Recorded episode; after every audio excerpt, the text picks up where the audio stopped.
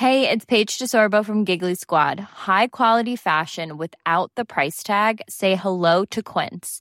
I'm snagging high-end essentials like cozy cashmere sweaters, sleek leather jackets, fine jewelry, and so much more. With Quince being 50 to 80% less than similar brands. And they partner with factories that prioritize safe, ethical, and responsible manufacturing. I love that. Luxury quality within reach. Go to quince.com slash style to get free shipping and 365-day returns on your next order. quince.com slash style. Et de retour sur le plateau de la matinale, il est presque 6 heures à la une de l'actualité ce matin. Face à l'insécurité, des religieuses annoncent quitter la ville de Nantes. Menaces verbales et physiques, incivilité au sein même de l'église. Malgré les nombreuses alertes aux autorités locales, rien n'a bougé. Alors, les sœurs de la fraternité bénédictine apostolique font donc le choix de partir. On le verra.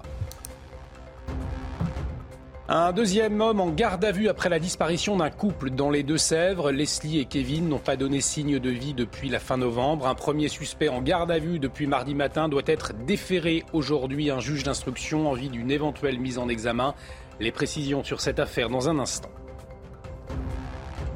La contrebande de cigarettes a un impact énorme pour les buralistes. Alors que le prix du paquet a augmenté euh, depuis hier, les consommateurs se tournent vers la vente illégale de cigarettes, un manque à gagner important pour les bureaux de tabac. Reportage à Saint-Diffard en Loire-Atlantique dans la matinale les meilleurs produits du terroir récompensés au Salon de l'Agriculture, qu'ils soient petits ou très imposants, chacun classé en fonction de trois critères. Un vrai coup de pouce pour le savoir-faire de milieux de producteurs. Reportage à suivre. Et puis c'est colossal, l'inflation sur les produits alimentaires pourrait atteindre 30% sur deux ans en mars. Pourtant, on peut se demander si toutes les hausses dans les rayons sont justifiées. Le décryptage de Lomic Guillot dans un instant à suivre.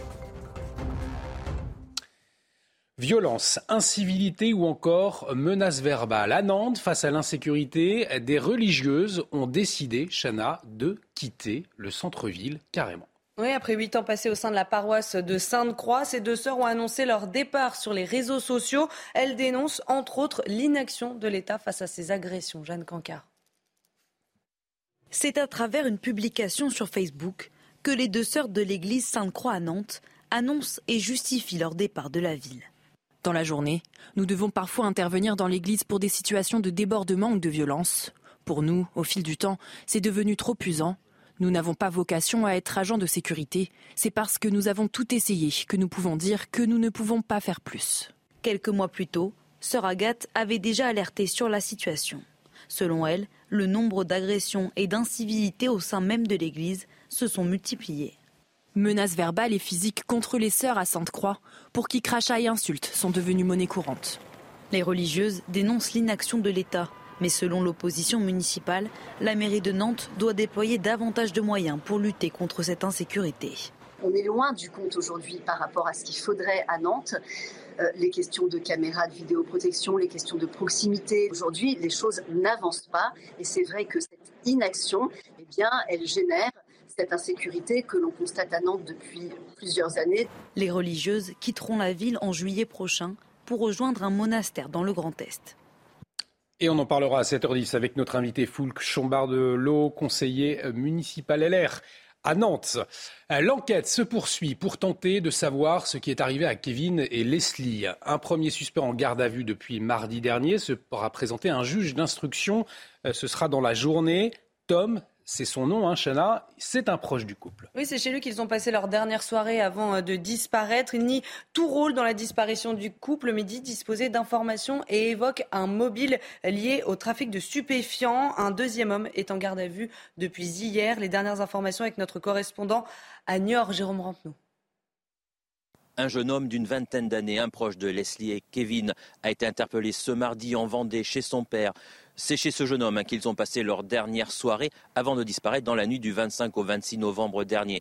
Alors il avait participé à aux nombreuses battues organisées par la famille, par les amis, pour essayer de retrouver le jeune couple. Il avait même raconté régulièrement hein, dans les médias comment s'était déroulée cette dernière soirée, mais à chaque fois avec des différences, ce qui a sûrement amené les gendarmes à s'intéresser de plus près à ce jeune homme. Alors sa garde à vue devrait finir dans la matinée de ce jeudi. Il sera présenté dans l'après-midi à un juge d'instruction à Poitiers. Une autre interpellation a eu lieu mercredi dans l'après-midi à La Rochelle. Cette fois, c'est un autre ami du couple qui a été interpellé, mis en garde à vue. C'est un jeune homme qui est connu pour des problèmes liés à des trafics de stupéfiants. Une piste qui intéresse fortement aussi les équipes de gendarmerie. Le procureur devrait donner un peu plus d'informations en fin d'après-midi. Mauvaise nouvelle pour euh, ceux qui fument. Les cigarettes coûtent plus cher depuis hier. Alors, euh, bien sûr, Chana, ça agace les fumeurs, mais pas seulement, les buralistes aussi. Parce que selon eux, eh l'augmentation du prix du paquet de cigarettes, cela favorise la contrebande. Et on a rencontré l'un d'entre eux en Loire-Atlantique. Il a collé une petite affiche dans son commerce pour euh, informer ses clients. Vous voyez ce reportage de Michael Chaillot. Pas un paquet à moins de 10 euros depuis le 1er mars. Le tabac a augmenté de 50 centimes à 1 euro en moyenne. Une envolée des prix qui agace le fumeur qui bien souvent la trouve inutile d'un point de vue santé publique. La dépendance fait que forcément bah, on va consommer quand même, hein, il n'empêche, mais euh, je pense pas que ça fera arrêter les gens. Pour ce commerçant installé à quelques encablures du port de Saint-Nazaire, cette nouvelle augmentation va surtout favoriser le tabac de contrebande et paupériser les buralistes, d'où cette petite affichette à devant le comptoir. Ça dépasse même un paquet sur trois en France euh, au niveau de, euh, du tabac qui est acheté en dehors de notre réseau des buralistes. C'est vraiment dommage. quoi. Une perte sèche pour l'État et surtout aussi pour nous les buralistes. Il faudrait que euh, l'État donne les moyens aux douanes d'avoir beaucoup plus de personnel et beaucoup plus de contrôle. Plus de 600 tonnes de tabac de contrebande ont été saisies en 2022 par les douanes, année record. La fichette de notre buraliste fait réagir les clients. Ils essayent de trouver une autre, un autre échappatoire. Quoi. Mais de trouver du tabac moins cher. C'est ça mais pas forcément de qualité. Ces cigarettes, euh, j'ai déjà eu l'occasion, hein, elles sont pas bonnes, on sait pas d'où elles viennent. Dans la rue? Dans la rue, ouais, ouais, on sait pas d'où elles viennent, donc euh, non, elles sont dégueulasses, donc non. Depuis 10 ans, 500 buralistes ont baissé définitivement leurs rideaux chaque année. C'est vrai que peut-être le mieux, c'est d'arrêter de, fumer, hein, tout simplement. Ou de ne jamais commencer. Et de ne jamais commencer, on le rappelle aux, aux plus jeunes qui seraient debout à cette heure-ci. Euh, l'entreprise de trottinette électronique Lime, est-ce que vous connaissez? Puisque cette, cette entreprise de trottinette, elle est soupçonnée de soudoyer des électeurs. Alors, je vais le rappeler, la mairie de Paris va organiser un référendum le 2 avril prochain pour décider du sort de ces trottinettes dans la capitale. Eh bien, Lime, Chana, est accusé par la municipalité d'acheter les électeurs. Ça veut dire quoi? Eh bien, l'entreprise a lancé une nouvelle campagne de communication. En fait, elle propose 10 minutes de trajet gratuites et en échange, une preuve d'inscription euh, sur les listes électorales qui seront clôturées, je le rappelle, le 3 mars prochain. Ça vous semble assez étonnant, Gauthier euh, Le Breton ah, C'est fou, je je connaissais pas cette information avant que nous la donniez avec beaucoup de talent. c'est vrai que c'est très surprenant. On va creuser cela euh, tout à l'heure, on, on le verra. Allez, on va aller au Salon de l'agriculture ce matin. On va s'intéresser au concours général agricole. Qu'est-ce que c'est le concours général agricole, Jala eh bien, Chaque année, il récompense les meilleurs produits euh, des terroirs français. Ce concours ouvert à tous juge pas moins de 7000 produits comme le fromage, la charcuterie ou encore l'alcool. Et Thibault Marcheteau est allé à la rencontre des lauréats. Fromage, bière, miel et autres, 7000 produits du terroir se sont défiés au concours général de l'agriculture 2023. Et parmi les récompensés, Rémi, producteur en Ile-de-France. C'est la première année qu'on participe et c'est la première médaille, donc on est doublement content. Il y a aussi cette charcutière des Pyrénées-Orientales qui récolte son tout premier prix. La première, elle est toujours particulière. On attendait les résultats avec impatience et, euh, puis ça nous apporte beaucoup, beaucoup au niveau notoriété. Euh, et puis nos, nos, clients sont là, donc c'est superbe. Et puis, il y a les habitués des récompenses. Guy décroche cette année sa 15e médaille. C'est la fierté aussi pour mon fils qui va reprendre l'affaire et qui est jeune et qui, qui est encouragé parce que c'est un signe de qualité, c'est un concours qui est reconnu nationalement.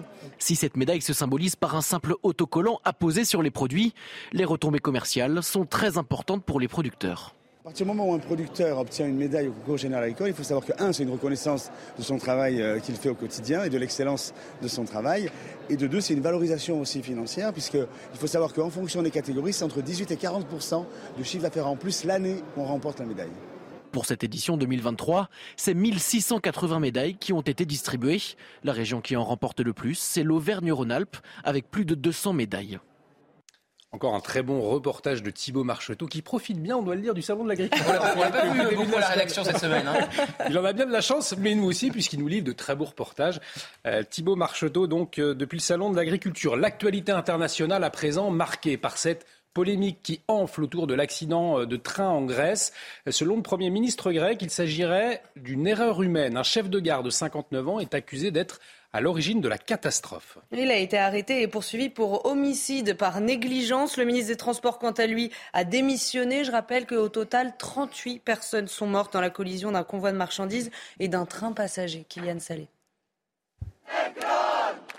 Après le drame, la colère de tout un peuple. À Athènes, ils sont plusieurs milliers à s'être réunis devant les bureaux de la compagnie ferroviaire avec un sentiment commun. Nous nous sommes rassemblés ici avec beaucoup de rage, choqués par ce qu'il s'est passé aujourd'hui où tant de vies et d'âmes ont été perdues.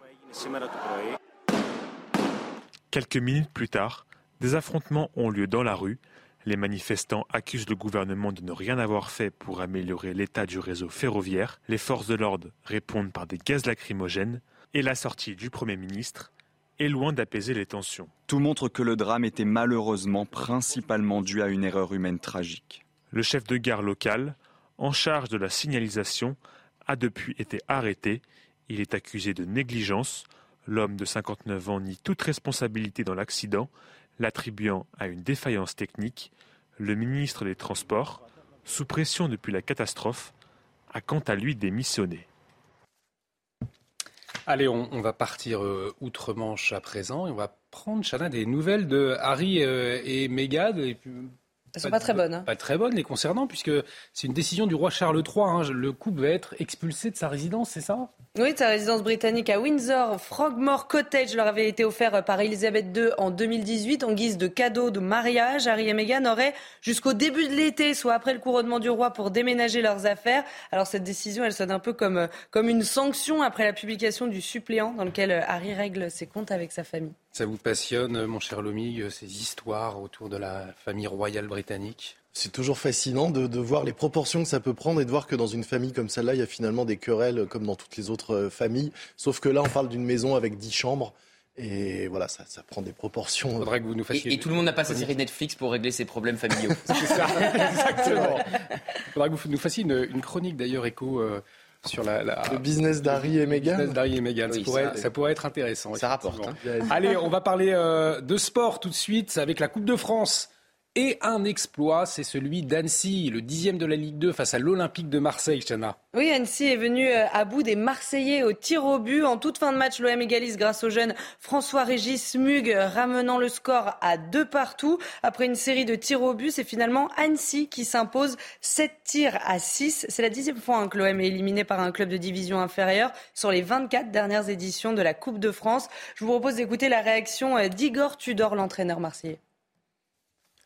No, c'è grande delusione, grande tristezza, ecco perché si esce fuori da una competizione che dopo aver fatto fuori Parigi e Reims è una cosa pazzesca, ecco. Eh,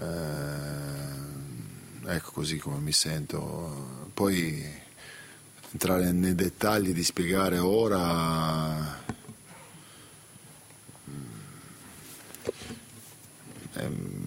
lo faccio un po' difficile. Ecco, Allez, on va marquer une très courte pause. Dans un instant, on revient avec vous, Gauthier Lebret. Vous nous expliquerez euh, cette polémique après les propos d'Olivier Véran. Euh, une France à l'arrêt, dangereuse pour nos enfants, risque d'une catastrophe écologique. Ça semble un peu fort comme terme. Hein Il manquait plus que les diplômes d'Égypte. Eh bien, vous nous dites ça dans un instant. A tout de suite sur CNews. De retour sur le plateau de la matinale de CNews, toujours avec Chana Lousteau, Lomic, Guillaume et Gauthier Lebret. Dans un instant, Gauthier Lebret, vous revenez sur ces propos euh, qui ont suscité beaucoup de, réactions. Euh, propos d'Olivier Véran. Absolument, absolument, tout à fait, on va en parler, notamment euh, de Laurent Berger de la CFTT euh, qui a réagi très vivement aux propos d'Olivier Véran. Voilà, pardonnez-moi, petit fou rire du matin, il est tôt. Juste avant mon rappel, petit lapsus. sympa. Mais le rappel des titres tout de suite avec vous, C'est très sympa de me lancer comme ça. Une revenante du groupe État islamique écope de 12 ans de réclusion criminelle. Elle a été jugée devant la cour d'assises spéciale de Paris pour avoir passé euh, deux séjours en Syrie entre 2013 et 2017. Cette femme de 32 ans a été euh, reconnue coupable d'association de malfaiteurs terroristes criminels. La cour d'assises spéciale doit juger aujourd'hui et demain une autre revenante, Amandine Lecoz, qui avait séjourné en zone irako-syrienne plus de 5 ans entre 2014 et 2019. La mairie de Lille, victime d'une cyberattaque, le diagnostic technique est toujours en cours pour déterminer l'origine et la gravité de l'intrusion. Des mesures ont été prises dès la découverte de cette cyberattaque hier matin pour protéger les données. Pour le moment, aucun problème majeur n'a été euh, constaté. Et puis au Chili, une nouvelle statue a été découverte sur l'île de Pâques. Elle était euh, dans une lagune asséchée du cratère euh, d'un volcan. Une découverte unique puisque c'est la première fois qu'on découvre un moai à cet endroit. Il mesure 1,60 m, a été découvert couché sur le côté avec un corps complet et des traits reconnaissables. Et l'actualité marquée également ce, ce matin, Chana, par la tournée d'Emmanuel Macron. Pardonnez-moi, c'est un fou rire, c'est assez incontrôlable. Je, me reprends. Euh, marqué par la tournée d'Emmanuel Macron en Afrique centrale, celle-là. Pardonnez-nous, c'est vrai. Voilà, on, se reprend. Je suis désolé pour ce petit fou rire. Euh, Emmanuel Macron, donc en tournée en Afrique centrale, le président de la République est arrivé hier à Libreville, donc au Gabon, et il a dîné avec son homologue Ali Bongo. Et deuxième étape pour le chef de l'État, il se rendra en Angola aujourd'hui. Objectif de ce déplacement, ouvrir une nouvelle ère dans la relation entre la France et le continent. Et on va suivre, bien évidemment, la tournée d'Emmanuel Macron. Allez, on en revient. Retour en France avec cette réforme des retraites qui arrive dans l'hémicycle au Sénat. Ça va être difficile, mon cher Gauthier, mais on va y arriver. je suis très bien, bon, je suis revenu, euh, Oui. Gérard Larcher, alors Gérard Larcher veut faire le maximum pour aller au bout de l'examen du projet de loi. Et les débats s'annoncent plus qu'apaisés qu'à l'Assemblée nationale, bien évidemment, même si le PS est dit déterminé à faire entendre sa voix. hein. Tout ce qu'il faut savoir tout de suite avec Élodie Huchard. C'est ce jeudi à 14h30 que le texte de la réforme des retraites arrive dans l'hémicycle au Sénat. On rappelle que le texte a été approuvé euh, en commission avec l'adoption de certains amendements, comme celui de l'index senior pour les entreprises de plus de 300 salariés, le CDI senior également pour euh, l'embauche d'une personne de plus de 60 ans. Il y aura en contrepartie la baisse des cotisations patronales et puis un point aussi qui concerne les femmes, leur proposer une surcote quand elles ont une carrière complète et plus de deux enfants. Et puis les groupes de gauche ici au Sénat ont aussi précisé leur stratégie. Patrick Caner, patron des socialistes, le dit, nous atteindrons l'article 7 et nous demanderons sa suppression. Le but, dit-il, c'est que les Français sachent qui vote quoi. Et puis les groupes de gauche expliquent aussi qu'ils aimeraient étudier l'intégralité des articles, mais ils rappellent que le Sénat, évidemment, aussi a un temps contraint et que donc c'est le gouvernement qui porterait la responsabilité du fait que les sénateurs n'aillent pas au bout du texte. Et puis surtout ici, on voit une occasion de donner un autre spectacle que celui qu'on a vu à l'Assemblée. Une sénatrice me disait les sénateurs sont plus sages. On veut montrer qu'on est une chambre responsable. Et puis elle ajoute jamais vous ne verrez ici un spectacle tel qu'à l'Assemblée nationale. Ce texte est aussi l'occasion pour les sénateurs de mieux faire connaître leurs travaux et de montrer qu'ils ne prennent pas le même pli que leurs collègues députés.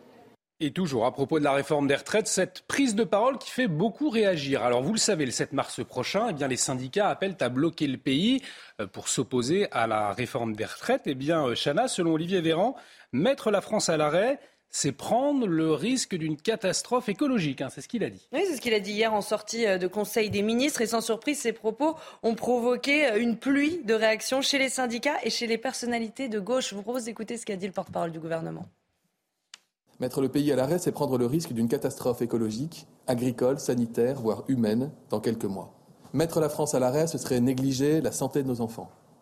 En 15 ans, il est possible d'éradiquer le cancer du col de l'utérus grâce à la vaccination. Mettre la France à l'arrêt, ce serait rater le train du futur. Alors que notre réseau ferroviaire est en train de vieillir à vitesse grand V, il est urgent d'investir massivement pour assurer la pérennité d'un des moyens de transport les plus efficaces et écologiques. Alors c'est vrai, Gauthier Lebret, que cette déclaration, elle est au, minimum surprenante. Bah, il manquait plus que les dix plaies d'Égypte, euh, effectivement, Olivier. Euh, selon le porte-parole du gouvernement, les euh, grévistes et les syndicats sont donc responsables s'ils bloquent le pays d'une crise économique, sanitaire, alimentaire. effectivement, alors vous voyez le but de l'opération, hein, stigmatiser les grévistes pour tenter une inversion de l'opinion. ça n'a pas plu du tout, vous vous en doutez, au mm. patron de la CFDT, Laurent Berger, qui a vivement réagi sur Twitter. Monsieur Olivier Véran, un peu de sérieux. La sécheresse, c'est la faute des syndicats. La crise sanitaire, idem. Et pourquoi pas la défaite en Coupe du Monde Vos tentatives pour décrédibiliser une mobilisation sans précédent contre les, 64 ans sont euh, grossières. Hashtag 64 ans, euh, c'est non. Effectivement, le but euh, est de démobiliser dans la rue, mais ça pourrait plutôt créer l'inverse. Après de, tels propos, ça pourrait énerver certains Français. Et eh bien, ces Français pourraient faire le choix de descendre dans la rue. Alors, depuis le départ, le pari un peu cynique du gouvernement, c'est de parier sur un pourrissement du mouvement pour, vous le disais, tenter eh bien, que l'opinion s'inverse, puisque la bataille de l'opinion, elle est perdue depuis le début euh, par le gouvernement. Quasiment 8 Français sur 10 sont opposés à cette réforme des retraites. Alors, en plus, euh, les syndicats ont plutôt bien joué puisqu'ils n'ont pas bloqué le pays pendant les vacances. C'était une condition euh, de la euh, CFDT pour justement empêcher eh bien, des blocages qui pourraient nuire aux Français et qui pourraient les énerver, ces fameux Français qui soutiennent jusqu'ici les syndicats. Donc c'est vrai que la déclaration d'Olivier Véran est plus que surprenante et elle ne jouera sans doute pas en faveur du gouvernement. Merci Gauthier Lebret. La réforme des retraites, l'un des chantiers importants du gouvernement. Donc, euh, autre chantier, c'est euh, l'inflation hein, sur les prix alimentaires. On va se poser cette question dans un instant. Qui sont les profiteurs de l'inflation Lomig? Euh, Toutes vos explications à suivre. On marque une très courte pause. Restez avec nous sur CNews. Rendez-vous avec Pascal Pro dans l'heure des pros, du lundi au vendredi de 9h à 10h30. Et de retour sur le plateau de la matinale, bon réveil, bienvenue si vous nous rejoignez. On va parler euh, inflation à présent puisque c'est hier soir à minuit que prenaient fin les négociations tarifaires pour 2023 entre les fournisseurs et les enseignes de la grande distribution. Des négociations euh, qui annoncent de nouvelles hausses des prix, euh, mon cher Lomi Guillot. Euh, mais expliquez-nous, à qui profitent ces hausses et est-ce qu'elles sont justifiées au fond? Oui, en effet, c'est vrai, Olivier, que cette euh, question euh, se pose hein, parce que les hausses sont déjà très importantes. On l'a beaucoup dit, les prix des produits alimentaires ont grimpé de 14,5% sur un an selon l'INSEE et même de 15,6% sur l'alimentation et de 16% pour les courses en supermarché selon cette fois-ci les relevés de prix effectués par l'association Que Choisir. Et ça ne devrait être qu'un début puisqu'on redoute à nouveau euh, des hausses de 10 à 15% cette fois-ci en mars qui porterait l'inflation, si on regarde sur une période un peu plus longue cette fois-ci, à près de 30% sur deux ans. Oui, parce que quand on compare les prix sur un an, il ne faut pas oublier qu'il y a un an, les prix avaient déjà fortement augmenté. Alors bien sûr, les producteurs et les industriels veulent répercuter les hausses des prix des matières premières et de l'énergie sur euh, le consommateur, mais on a du mal à imaginer que toutes les hausses soient réellement justifiées. D'abord parce que certains postes de dépenses sont déjà en baisse. Euh, c'est le cas du prix de la tonne de blé ou encore du transport maritime. On peut aussi citer le prix euh, du beurre, du maïs, de l'acier ou des emballages. Tout ça continue de baisser. Et puis il y a aussi beaucoup d'industriels qui euh, jouent un peu l'opacité euh, sur les tarifs. Les industriels manquent de transparence, accusent les représentants des enseignes de la grande distribution. Le mix que vous nous dites ce matin, ce sont les industriels donc qui abuseraient. En tout cas, ce sont eux que le président de la Fédération du commerce pointe du doigt. Il accuse clairement des euh, grands groupes comme Nestlé, Coca-Cola ou Unilever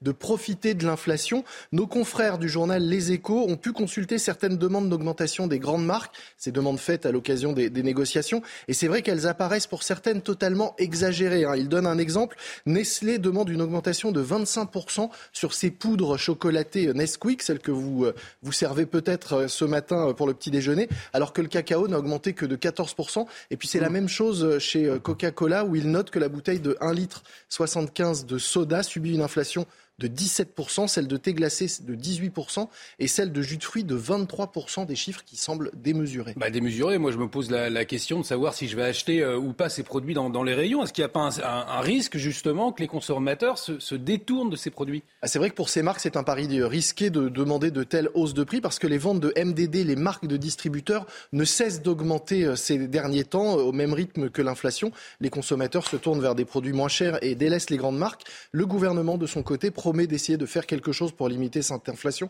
mais ses moyens sont limités. Hein. Il ne peut que demander euh, aux industriels et aux grandes enseignes de faire des efforts. C'est d'ailleurs le député RN euh, Jean-Philippe Tanguy qui résume ça dans le Parisien de cette façon. Le président de la République n'a pas de mesure à proposer autre que la charité aux multinationales de l'alimentaire, d'autant que ces multinationales ne semblent pas prêtes à renoncer à leur marge, inflation ou non. Merci beaucoup, euh, Lomique, pour toutes ces précisions. D'ailleurs, euh, il y a des magasins qui s'adaptent. Hein. on le verra euh, tout à l'heure, notamment avec un, nouveau système. On vous en parle dans la matinale tout à l'heure. tout de suite, la météo. Il fait frais. On va faire un, un tour dans la Nièvre dans un instant. La météo avec Groupe Verlaine. Installateur de panneaux solaires Thomson, garantie 25 ans. Groupe Verlaine, connectons nos énergies. Alors Claire, quel temps dans la Nièvre ce matin? Alors en tout cas pour la veille, c'était assez calme, assez dégagé, mais également très froid. Et oui, le, Morvan euh, le Morvan a des températures quand même assez frisquées en matinée, mais comme les régions centrales, nous allons y revenir. En attendant, côté ciel, eh bien, c'est à nouveau du soleil en matinée sur un bon tiers nord du pays, à l'exception de la Bretagne, où les nuages pourraient encore être de la partie. Partout ailleurs, ça reste très nuageux, euh, surtout donc des Pyrénées en remontant vers la Franche-Comté et également euh, sur les littoraux de la Méditerranée en remontant vers les Alpes du Nord, associés à quelques flocons, euh, surtout pour les massifs et la Corse restera sous le signe de l'instabilité, ce toute la journée avec en prime quelques orages et des pluies à nouveau soutenues. Dans l'après-midi, vous allez voir très peu d'évolution. On reste sous l'influence de l'anticyclone qui est assez puissant. Donc on pourrait avoir quand même un petit morcellement favorisant le développement de quelques éclaircies. Hein, pour les plus chanceux, encore hein, sur l'axe nord-est, sud-ouest, quelques flocons qui pourraient persister, mais ça reste vraiment anecdotique. C'est vraiment très faible. Pour les températures, Passons maintenant aux températures. Donc, comme je vous le disais, assez mordantes, assez sévères, une fois de plus au lever du jour, surtout pour les régions centrales, allant jusqu'à moins 5 degrés en direction de l'Auvergne, moins 1 degré à Strasbourg. Les températures seront à peine positives euh, grâce aux nuages près de la Bretagne, également positives en Méditerranée. Et donc, dans l'après-midi, elles restent stationnaires par rapport au jour précédent, même si la tendance est tout de même à la hausse. On aura quand même 10 degrés pour les rues de la capitale, également en direction de Bordeaux, 9 degrés à Lille comme à Brest et tout de même 14 degrés euh, pour l'ensemble de la Méditerranée. Vous avez regardé la météo avec Groupe Verlaine. Isolation thermique par l'extérieur avec aide de l'État. Groupe Verlaine, connectons nos énergies. Bienvenue dans la matinale de CNews. Il est 6h30. Bon réveil si vous nous rejoignez. À la une de l'actualité ce matin, Maël, l'enfant de 10 ans harcelé dans son établissement scolaire, va pouvoir retourner à l'école. Une annonce de l'Académie de Dijon après le témoignage de son père, notamment sur notre antenne. L'élève suspecté de harcèlement a lui été renvoyé. Alors que les prix dans les rayons augmentent sans cesse, une enseigne inédite de supermarché vient d'ouvrir à Alès avec la promesse de prix défiant toute concurrence. Le principe, supprimer les intermédiaires et, valoriser les fournisseurs. L'alerte des autorités sanitaires sur un médicament utilisé comme coup de fin, un antidiabétique, fait fureur sur les réseaux sociaux pour ses propriétés amaigrissantes, mais un détournement dangereux pour la santé qui engendre des pénuries pour les personnes malades, on le verra. Et puis, ces agriculteurs qui s'adaptent à la sécheresse et misent sur le sorgho. C'est une céréale très utilisée en Afrique et en Inde, une graminée de plus en plus prisée en France. Peu gourmande en eau, elle est cultivée pour ses graines et son fourrage. On en parle avec notre invité. Ce sera à 6h45. Et ce matin, donc, Chana, on revient sur euh, l'histoire de Maël. Maël, cet élève de CM2 qui a été victime de harcèlement scolaire pendant plus d'un an et il était euh, quotidiennement frappé, humilié et insulté hein, par un camarade de classe. Oui, à tel point que depuis trois mois, Maël ne voulait plus retourner à l'école. Son harceleur a finalement été exclu de l'établissement euh, hier, mais le père de la victime veut que la loi change. Reportage de Jeanne Cancard. C'est sans doute la fin d'un long combat pour le jeune Maël et ses parents. Depuis trois mois, le petit garçon de 10 ans n'osait plus franchir la grille de son école de Saône-et-Loire.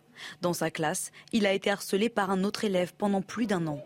Un jour, en plein cours, Maël a dit qu'il voulait mourir pour que cela s'arrête. Un cri d'alarme qui a poussé ses parents à le retirer de l'établissement scolaire. Alors il y a eu les insultes, tous les noms d'oiseaux qu'on peut, euh, voir, il y a eu les moqueries, il y a eu... Euh, il y a eu les coups. les coups jusqu'en pleine classe. Après trois mois d'école à la maison et plusieurs réunions entre l'éducation nationale et les parents des deux élèves, le rectorat de Dijon a proposé une solution pour permettre à Maël de revenir en classe.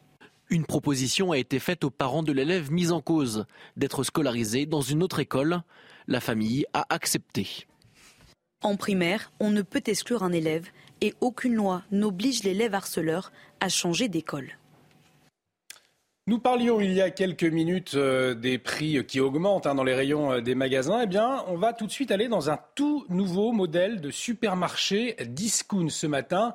Et ça s'appelle, Chana, ça s'appelle Tout Juste. Hein. C'est le premier euh, magasin. Il a ouvert ses portes hier. C'est à Alès dans, le Gard. Le concept, les actionnaires sont aussi les fournisseurs. Un modèle qui permet de proposer des prix cassés records aux consommateurs. Laure Para et Mathilde Couvillère-Flornois. Hier matin, à l'ouverture de ce nouveau supermarché, il y avait foule et pour cause. Tout juste propose des prix cassés records, jusqu'à 5 à 10% moins cher qu'en grande surface classique. L'idée d'un supermarché qui défierait toute concurrence, c'est celle de Fabrice Gerbert, fondateur de Tout Juste. Moi, je suis monsieur et madame tout le monde, entre guillemets. Je, je m'identifie à ces gens-là. Je me dois aujourd'hui de trouver des solutions. Je me revendique de, de, comprendre les problématiques que bien souvent nos grands distributeurs dans le Tour d'Ivoire ont oubliées. Des carottes à 99 centimes le kilo ou bien 8 pains à hamburger à 1,85€ la pièce. Ces prix sont imbattables grâce à une stratégie commerciale innovante. Chez nous, le fournisseur est actionnaire de l'entreprise, donc on est les premiers distributeurs en France à proposer cette, euh, cette démarche. Et euh, à, ce, à ce jour, nous avons la possibilité d'être en direct, donc pas d'intermédiaire entre les différents acteurs. D'autres supermarchés ont opté pour cette stratégie pour faire baisser les prix considérablement. Prima Prix, Teddy ou bien Atacadao, une filiale de Carrefour, s'implanteront progressivement en France. Tout juste devrait se multiplier à hauteur de 300 magasins d'ici 5 ans. Ah, là, effectivement, le Guillaume, le système paraît être une bonne solution. Ça, ça marche comment ce hard discount? Expliquez-nous. Alors il y a plusieurs façons de tirer les prix vers le bas pour le hard discount. Par exemple, Lidl, qui est le leader du secteur, fait un peu comme tout juste. Hein, il réduit les intermédiaires. Il propose dans ses magasins 90% de marques propres, ce qui veut dire que seulement 10% de marques nationales, ce qui lui évite d'avoir à négocier avec euh, les, grands industriels, comme ça a été le cas pour les autres enseignes, et ça lui permet d'avoir plus de liberté sur les prix. Une autre recette, eh bien, c'est de proposer des invendus ou des produits qu'on achète en nombre à l'étranger. C'est pour ça d'ailleurs que chez certains discounters, vous pouvez trouver des marques connues en France, mais avec des étiquettes dans des langues un peu exotique. Il y a aussi le comme moyen de réduire le personnel, moins de personnel, moins de services, moins de décoration, et puis dans certaines de ces enseignes, des produits qui vont être disposés pratiquement à même le sol sur des palettes sans avoir à les mettre en rayon. Tout ça permet de réduire les prix et de proposer des produits jusqu'à, on le disait dans le reportage, 5 à 10% moins chers que dans d'autres enseignes. Effectivement, euh, merci, c'était très clair, Guillaume. Ça peut être une, solution d'ailleurs hein, pour les. Français qui, nous regardent, hein, d'aller dans d'aller dans ces magasins hard discount on vous a consulté d'ailleurs à ce sujet ce matin, Chana. Oui, comme tous les matins, on vous donne la parole dans la matinale et ce matin, on vous pose cette question face à l'inflation. Est-ce que vous avez changé vos habitudes quand vous faites vos courses? Écoutez vos réponses, c'est votre avis. Non, c'est vrai qu'on fait un peu plus attention euh, au prix quand même. Euh, et notamment, moi, c'est plutôt sur les, tout ce qui est viande, poisson. Bah, c'est vrai que bon, le budget en 5, euh, bah, il est plus resserré qu'avant. Bon, Peut-être qu'on resterait certaines choses, mais après je me dis qu'il faut quand même, euh, il faut continuer à vivre. Euh, malheureusement, ça va continuer comme ça, je pense. Je regarde beaucoup plus les prix et, euh, et dans l'ensemble, certaines choses que je trouvais des biens de consommation habituels, ça devient beaucoup plus du luxe entre guillemets. Je, je fais attention, ouais. Je regarde, je regarde plus et je, me, je constate que ça a augmenté. Après, je continue à me nourrir euh, forcément, mais je fais peut-être moins d'extra, ouais. Cette interrogation est également ce matin. Est-ce que la RATP a exposé des ouvriers, voire des usagers à l'amiante Une juge d'instruction enquête hein, depuis début octobre après le dépôt d'une plainte, Chana? Un ouvrier RATP estime avoir été exposé à l'amiante pendant plus de, de, 20 ans, pendant les travaux de réfection du métro parisien. Nos équipes l'ont rencontré. Aujourd'hui, il souffre de nombreux problèmes de santé. Le récit de Michael Dos Santos. C'est au détour d'une conversation avec un salarié de la RATP que Pascal tombe des nues. Et en fait, il a commencé à devenir blanc, parce qu'il sait que j'ai deux filles en bas âge, une femme. Et en fait, il m'a avoué qu'en fait, non, je travaille dans l'amiante depuis le début de ma carrière. Après avoir arrêté de travailler, cet ancien employé d'ERI, une entreprise sous-traitante de la RATP, découvre qu'il a été exposé pendant 20 ans à l'amiante. Des quantités qu'il décrit comme importantes. En fait, on enlevait les capes comme ça, sans protection. Et en fait, il y avait des nuages de poussière et c'était que de l'amiante et on respirait ça plein poumon. Après avoir perdu 10 kilos, Pascal mange peu, dort mal et a perdu sa joie de vivre. Seulement âgé de 38 ans, il accumule déjà les problèmes de santé. J'ai une discopathie dégénérative, j'ai une saillie discale, j'ai une fissure annulaire, j'ai une fissure des ligaments, j'ai de l'arthrose, j'ai des kystes, j'ai une hypocousie bilatérale, je dois porter des prothèses à vie. Pour son avocate, ni la RATP ni l'entreprise sous-traitante n'ont respecté les protocoles en matière d'amiante avant les travaux, pendant les travaux et après les travaux, euh, d'évaluer euh, le taux d'empoussièrement et le taux de fibres d'amiante qu'on a laissé dans l'air. Euh, et ça, ça ne peut pas s'inventer. encore une fois, si ça n'a pas été fait, ils ne vont pas pouvoir le trouver. Aujourd'hui, Pascal attend que les deux entreprises reconnaissent leur tort pour ses filles, mais aussi pour que son histoire ne se répète plus. Et on en vient à cette terrible perte hein, dans le monde du football. Il restera à jamais le premier numéro 9, Chana, du football français, Juste Fontaine. Oui, et hier, la légende du football s'est éteinte à l'âge de 89 ans. L'attaquant tricolore est entré dans l'histoire, je le rappelle, en inscrivant 13 buts en une seule Coupe du Monde record, toujours inégalé. Retour sur sa belle et longue carrière avec euh, Guillaume Petossac. Un seul chiffre suffit à résumer son génie. 13, comme le nombre de buts inscrits par Juste Fontaine lors de la Coupe du Monde 58. En Suède, son record jamais égalé a permis à Justo de se faire un nom. Débarqué en France en 53, c'est avec l'OGC Nice que le natif de Marrakech devient champion de France trois ans plus tard avant de rejoindre Reims pour tenter de faire oublier Raymond Coppa, parti au Real Madrid. Deux fois meilleur buteur du championnat, il remporte trois autres titres de champion avec le club rémois. Au total, il dispute 200 matchs en première division pour 165 réalisations. Meilleur buteur de la Coupe d'Europe des clubs champions en 59, il mène le stade de Reims jusqu'à la finale, perdu face au Real de Di Stefano et Coppa. Coppa, avec qui il forme le duo mythique des années 50 sous le maillot bleu. Lui il driblait, moi je marquais. Il me donnait des passes décisives. Avec ses 13 buts en Coupe du Monde, tous inscrits lors de la même édition, Juste Fontaine est encore à ce jour le quatrième meilleur buteur de tous les temps de la compétition. Après une carrière stoppée prématurément pour cause de blessures, Justo prend furtivement les rênes de la sélection avant d'atterrir sur le banc du Paris Saint-Germain qu'il fait accéder à la première division. Récompensé de l'ordre du mérite par la FIFA et nommé officier de la Légion d'honneur, Juste Fontaine a laissé son empreinte dans l'histoire de son sport. Bien avant Papin, Trezeguet ou Henri, il restera à jamais comme le premier grand numéro 9 français effectivement, Juste Fontaine, juste une légende, comme le titre euh, L'équipe, le journal L'équipe d'ailleurs euh, ce matin, avec une très belle euh, une. On va marquer une très courte pause. Dans un instant, on va revenir, on va parler de ces agriculteurs qui misent sur une nouvelle céréale, c'est le sorgho, très utilisé en Afrique et aussi en Inde. Et là, avec les épisodes de sécheresse que la France rencontre, eh bien, c'est une solution pour ces agriculteurs. Émeric de Coussergues sera avec nous dans un instant. Restez sur CNews. À tout de suite. Et de retour sur le plateau de la matinale, bienvenue si vous nous rejoignez. Bon réveil. Dans un instant, on va s'intéresser au sorgho, cette céréale de plus en plus utilisée par des agriculteurs, une céréale qui nous vient d'Afrique et d'Inde notamment. Mais avant, le rappel des titres euh, avec vous, euh, Chana. Emmanuel Macron est en tournée en Afrique centrale. Le président de la République est arrivé hier à Libreville au Gabon. Il a dîné avec son homologue Ali Bongo. Deuxième étape pour le chef de l'État, il se rendra en Angola aujourd'hui. Objectif de ce déplacement, ouvrir une nouvelle ère dans la relation entre la France et le continent où le ressentiment anti-français ne cesse de grandir. La polémique enfle autour de l'accident de train en Grèce. Selon le Premier ministre grec, il s'agirait d'une erreur humaine. Un chef de gare de 59 ans est accusé d'être à l'origine de la catastrophe qui, je le rappelle, a fait 38 morts. Il a été arrêté et poursuivi pour homicide par négligence. Le ministre des Transports, quant à lui, a démissionné. Et puis l'Ukraine se félicite d'avoir vaincu la terreur hivernale. Cet hiver a été marqué par de nombreux bombardements russes qui ont plongé des millions d'Ukrainiens dans le froid. Le chef de la diplomatie ukrainienne a estimé que l'Union européenne aussi avait gagné puisqu'elle n'a pas gelé sans le gaz russe. Et pendant ce temps, Moscou annonce poursuivre les attaques de drones en Crimée.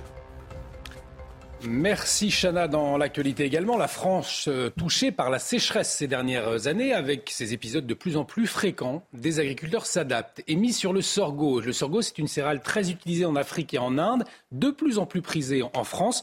On en parle tout de suite avec notre invité, Emeric de Coussergues. Bonjour. Bonjour. Merci d'avoir accepté notre invitation. Vous êtes agriculteur, producteur de semences de sorgho en Camargue. Expliquez-nous pourquoi euh, choisir de, produire du sorgho aujourd'hui euh, Quel est l'intérêt? Oui, bien sûr. donc je suis situé en Camargue, comme vous l'avez dit, c'est le sud de la France. C'est une zone qui est de plus en plus chaude, de plus en plus soumise à des, risques de sécheresse. Ces, derniers étés ont été compliqués et, ceux qui se profilent euh, ont l'air de l'être également. Donc le sorgho, c'est une plante tropicale, donc il y a besoin de températures euh, élevées pour pouvoir pousser. Et c'est une plante qui a l'avantage de, croître dans des conditions difficiles, notamment de, sécheresse, qui peut résister à, des épisodes secs. Elle n'a pas besoin d'eau, cette... Euh, Alors, elle a besoin d'eau comme toutes les plantes, mais, moins fréquemment que, que, les autres. Et elle peut supporter, grâce à son système racinaire particulier, euh, qui lui permet de, vraiment de puiser l'eau dans les, ressources hydriques dans le sol plus qu'une autre culture de printemps, de, passer ces épisodes de sécheresse compliqués en fait. Est-ce qu'il y a une, forte demande ou pas de, sorgho aujourd'hui euh, vous, le produisez pourquoi? Alors c'est une filière qui a quand même 40 euh, années d'expérience, il y a de la mmh. recherche variétale, il y a, un vrai savoir-faire. Alors maintenant, c'est le gros enjeu, c'est de travailler sur les débouchés, effectivement le gros des débouchés sont l'alimentation animale, mais à l'heure actuelle, il y a pas mal de débouchés en, alimentation humaine qui se développent en farine, par exemple de la biscuiterie.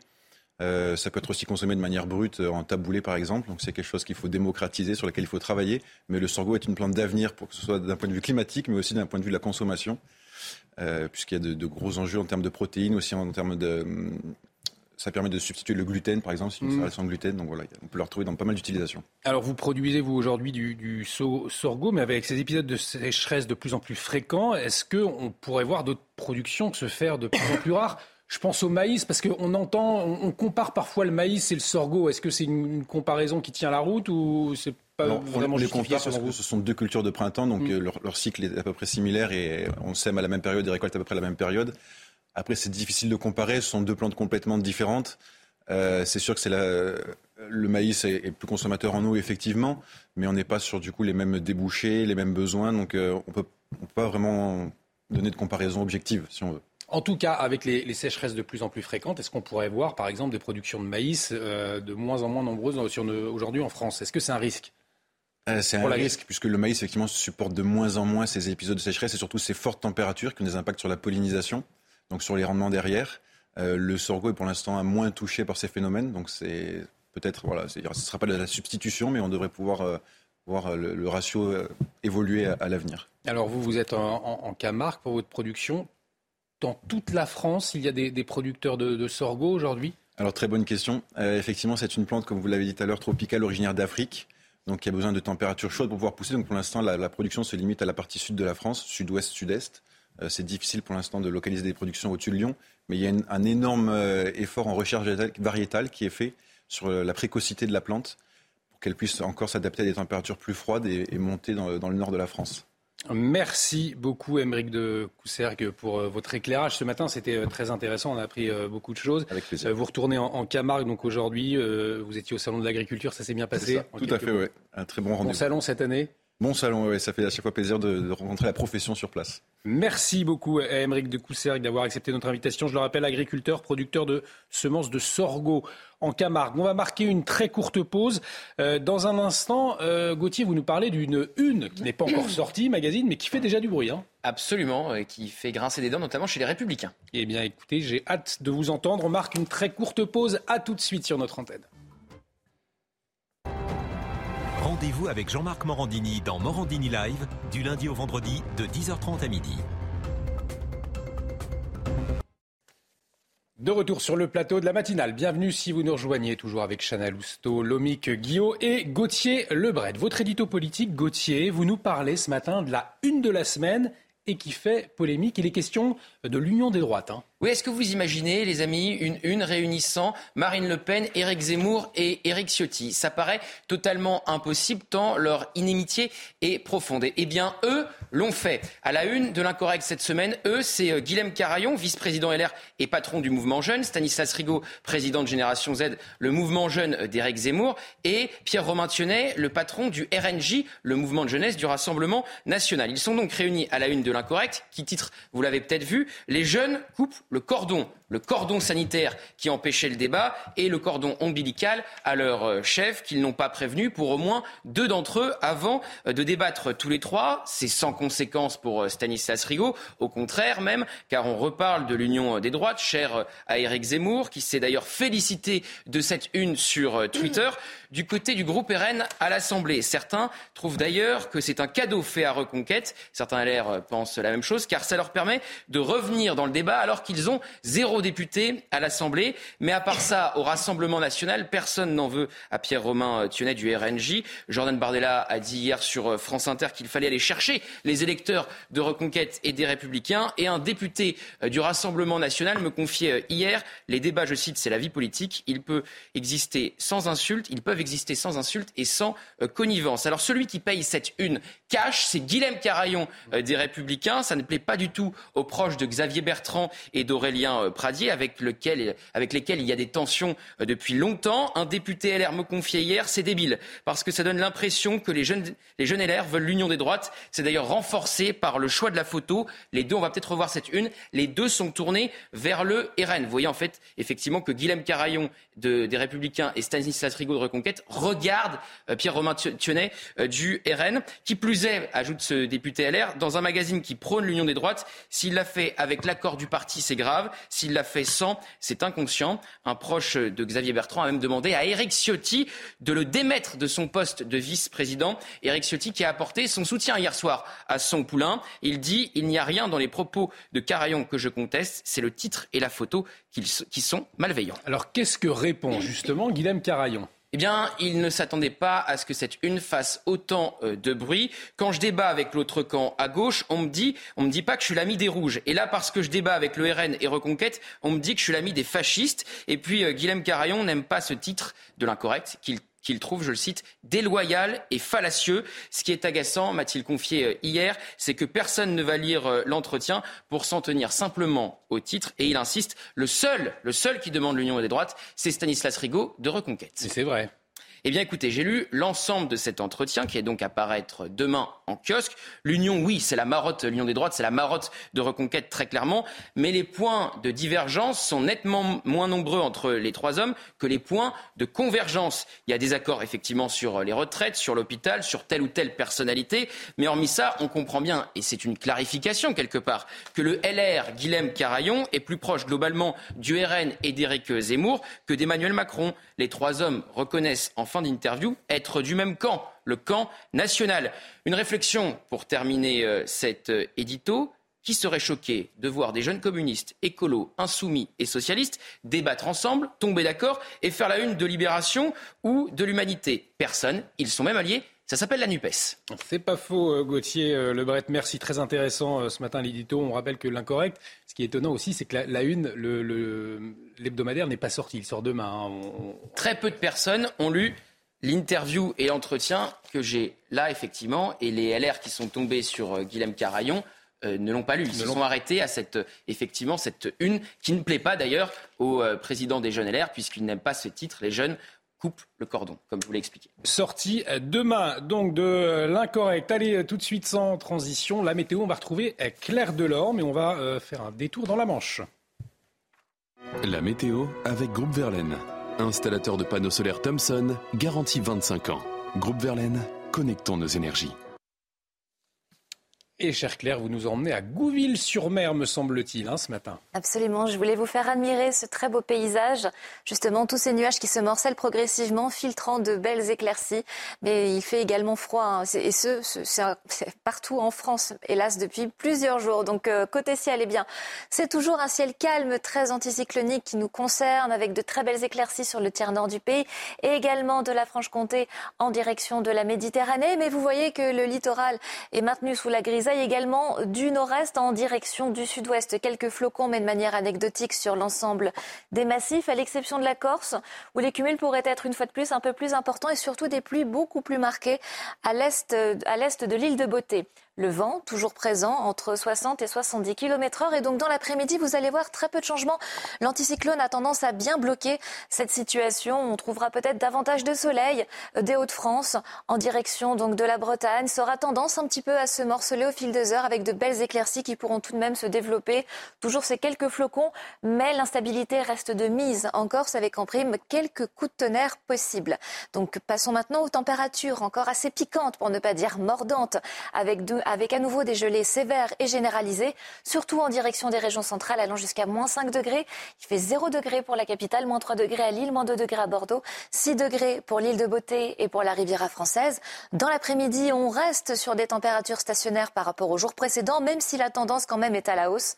10 degrés une fois de plus pour les rues de la capitale, 9 degrés pour l'ensemble du littoral de la Manche, 9 à 10 degrés pour l'arc atlantique et tout de même jusqu'à 14 degrés pour l'ensemble de la Méditerranée. Donc la suite reste exactement dans cette même configuration, toujours cet anticyclone bien présent. Donc certes avec des nuages, laissant passer quand même quelques éclaircies, du soleil majoritaire quand même sur le tiers nord du pays pour la journée de vendredi, mais la Corse reste encore marquée par l'instabilité, au moins jusqu'à l'arrivée du week-end, des températures stationnaires comprises entre 8 à 10 degrés pour la moitié nord et de 13 degrés pour la moitié sud.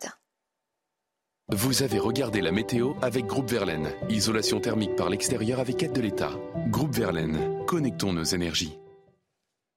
De retour sur le plateau de la matinale, il est presque 7 heures. Bienvenue si vous nous rejoignez pour vous livrer l'information ce matin autour de ce plateau. Chana Lousteau, Gauthier Lebret et Lomique Guillot à la une de l'actualité ce matin face à l'insécurité des religieuses annonce quitter la ville de Nantes menaces verbales et physiques, incivilité au sein même de l'Église. malgré les nombreuses alertes aux autorités locales, rien n'a bougé. Les sœurs de la fraternité bénédictine apostolique donc le choix de partir. On en parlera avec notre invité à 7h10, Foulque Chambard-de-Love, conseiller euh, LR à la mairie de Nantes. Un deuxième homme en garde à vue après la disparition d'un couple dans les Deux-Sèvres. Leslie et Kevin n'ont pas donné signe de vie depuis la fin novembre. Un premier suspect en garde à vue depuis mardi matin doit être déféré aujourd'hui à un juge d'instruction en vue d'une éventuelle mise en examen. Les précisions sur l'affaire dans un instant. La contrebande de cigarettes a un impact énorme pour les buralistes. Alors que le prix du paquet a augmenté depuis hier, les consommateurs se tournent vers la vente illégale de cigarettes. Un manque à gagner important pour les bureaux de tabac. Reportage à Saint-Lifard, en Loire-Atlantique. Et puis les SUV dans le viseur des écologistes de la ville de Paris. Ils veulent faire payer plus cher leur stationnement. Mais une telle mesure, est-ce possible? Et pourquoi cette guerre contre euh, ces véhicules? On en parle dans la chronique auto de Pierre Chasseret ce matin. je le disais donc, violence, incivilité ou encore menaces verbales à Nantes face à l'insécurité, eh bien des religieuses, Chana, ont décidé de quitter le centre-ville. Oui, après huit ans passés au sein de la paroisse de Sainte-Croix, ces deux sœurs ont annoncé leur départ sur les réseaux sociaux. Elles dénoncent entre autres l'inaction de l'État face à ces agressions. Jeanne Cancard. C'est à travers une publication sur Facebook que les deux sœurs de l'église Sainte-Croix à Nantes annoncent et justifient leur départ de la ville. Dans la journée, nous devons parfois intervenir dans l'église pour des situations de débordement ou de violence. Pour nous, au fil du temps, c'est devenu trop usant. Nous n'avons pas vocation à être agents de sécurité. C'est parce que nous avons tout essayé que nous pouvons dire que nous ne pouvons pas faire plus. Quelques mois plus tôt, Sœur Agathe avait déjà alerté sur la situation. Selon elle, le nombre d'agressions et d'incivilités au sein même de l'Église se sont multipliés. Menaces verbales et physiques contre les sœurs à Sainte-Croix, pour qui crachats et insultes sont devenus monnaie courante. Les religieuses dénoncent l'inaction de l'État, mais selon l'opposition municipale, la mairie de Nantes doit déployer davantage de moyens pour lutter contre cette insécurité. On est loin du compte aujourd'hui par rapport à ce qu'il faudrait à Nantes. Euh, les questions de caméras de vidéoprotection, les questions de proximité. Aujourd'hui, les choses n'avancent pas et c'est vrai que cette inaction, eh bien, elle génère cette insécurité que l'on constate à Nantes depuis plusieurs années. Les religieuses quitteront la ville en juillet prochain pour rejoindre un monastère dans le Grand Est. On y revient dans quelques instants à 7h10 avec euh, le conseiller municipal LR de Nantes, Foulque Chambard-de-L'Eau, qui réagira euh, euh, avec nous sur cette affaire. Donc, c'est religieuse qui quitte la ville de Nantes à cause de l'insécurité. L'enquête qui se poursuit à présent pour tenter de savoir ce qui est arrivé à Kevin et Leslie un premier suspect en garde à vue depuis mardi dernier. Il va être présenté à un juge d'instruction euh, dans la journée. Et Chana, il nie tout rôle hein, pour le moment dans la disparition du couple. Oui, mais il dit disposer d'informations et évoque un mobile lié aux stupéfiants. Un deuxième homme est en garde à vue depuis hier. Les toutes dernières informations avec notre envoyé spécial à Niort, Jérôme Rampenou. Un jeune homme d'une vingtaine d'années, un proche de Leslie et Kevin, a été interpellé ce mardi en Vendée chez son père. C'est chez ce jeune homme hein, qu'ils ont passé leur dernière soirée avant de disparaître dans la nuit du 25 au 26 novembre dernier.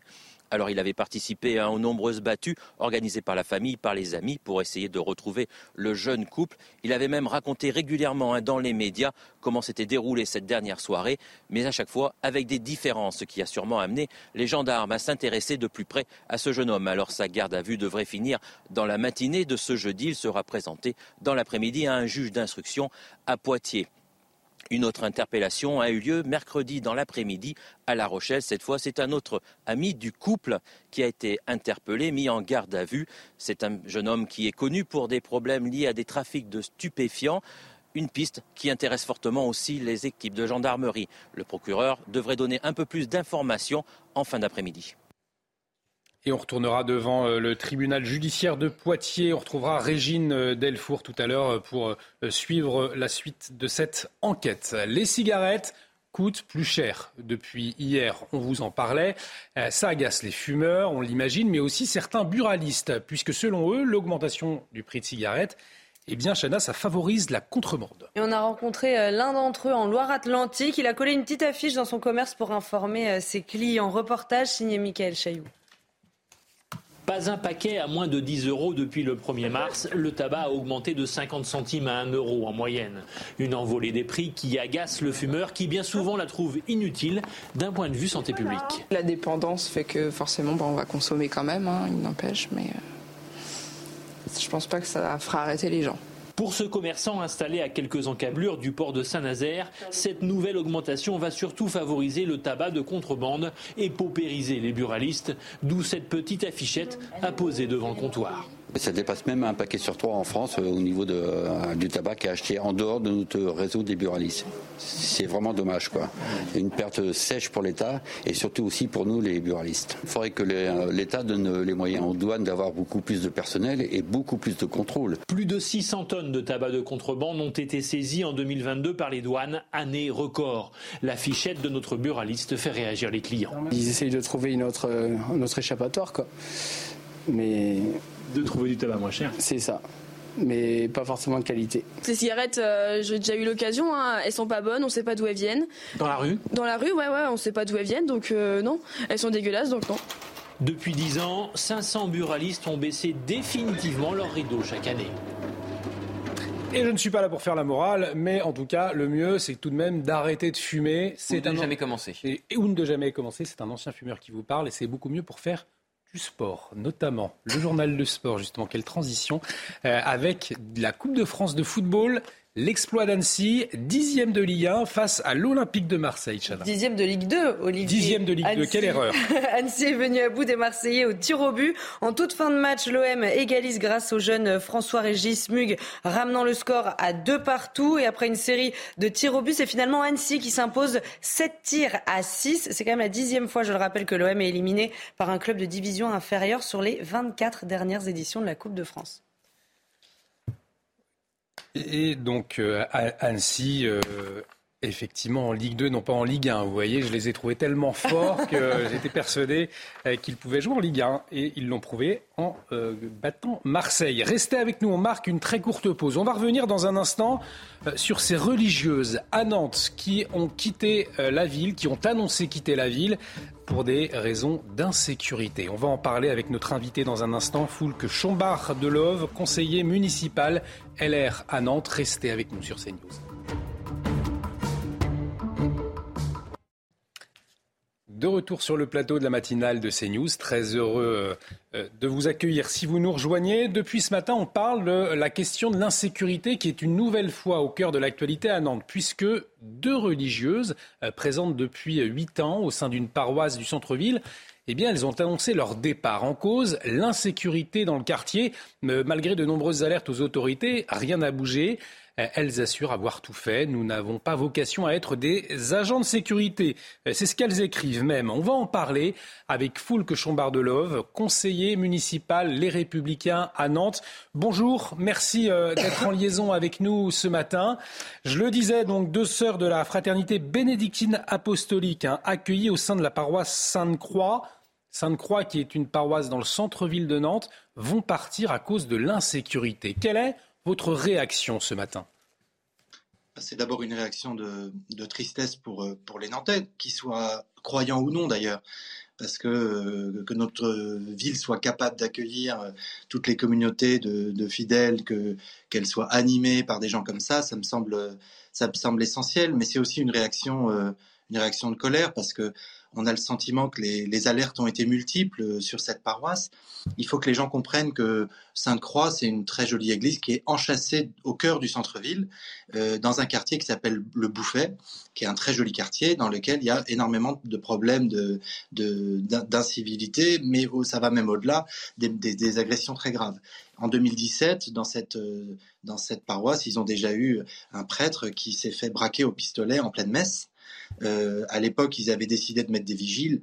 Euh, mais euh, ils ont dû les financer eux-mêmes et tout ça a une limite. Ils ont, ils ont fini par se, par se lasser. Donc c'est un sentiment voilà, de tristesse, de colère, mais un peu de lassitude aussi sur ce sujet à Nantes. Comment vous, vous expliquez, Foulchon Bardelov, que le, les, malgré les nombreuses alertes hein, de, ces religieuses, eh bien, il n'y a pas eu de, réaction ni de la mairie, ni de la police, visiblement? Alors, il y a eu euh, un certain nombre d'actions qui ont été menées avec la police. D'ailleurs, les religieuses elles-mêmes elles-mêmes le disent, avec la police nationale et municipale. Euh, mais manifestement, ça, ne suffit pas. Elles, le disent d'ailleurs très clairement dans, le texte qu'elles ont adressé aux fidèles de la paroisse, en disant euh, même la présence policière ne pourra pas tout. On a un problème à Nantes qui est plus général. On a un problème de, de, doctrine générale en matière d'ordre public qui relève en partie de l'État, mais surtout du laxisme de la, de la, de, la maire de Nantes. Aujourd'hui, elle s'affiche dans des, dans, des, dans des meetings euh, la semaine dernière avec, euh, avec la NUPES. Elle assume d'être aux côtés de gens qui considèrent que la police tue et qu'ils euh, ils ont un problème philosophique. En fait, ils pensent qu'un délinquant, c'est d'abord une victime.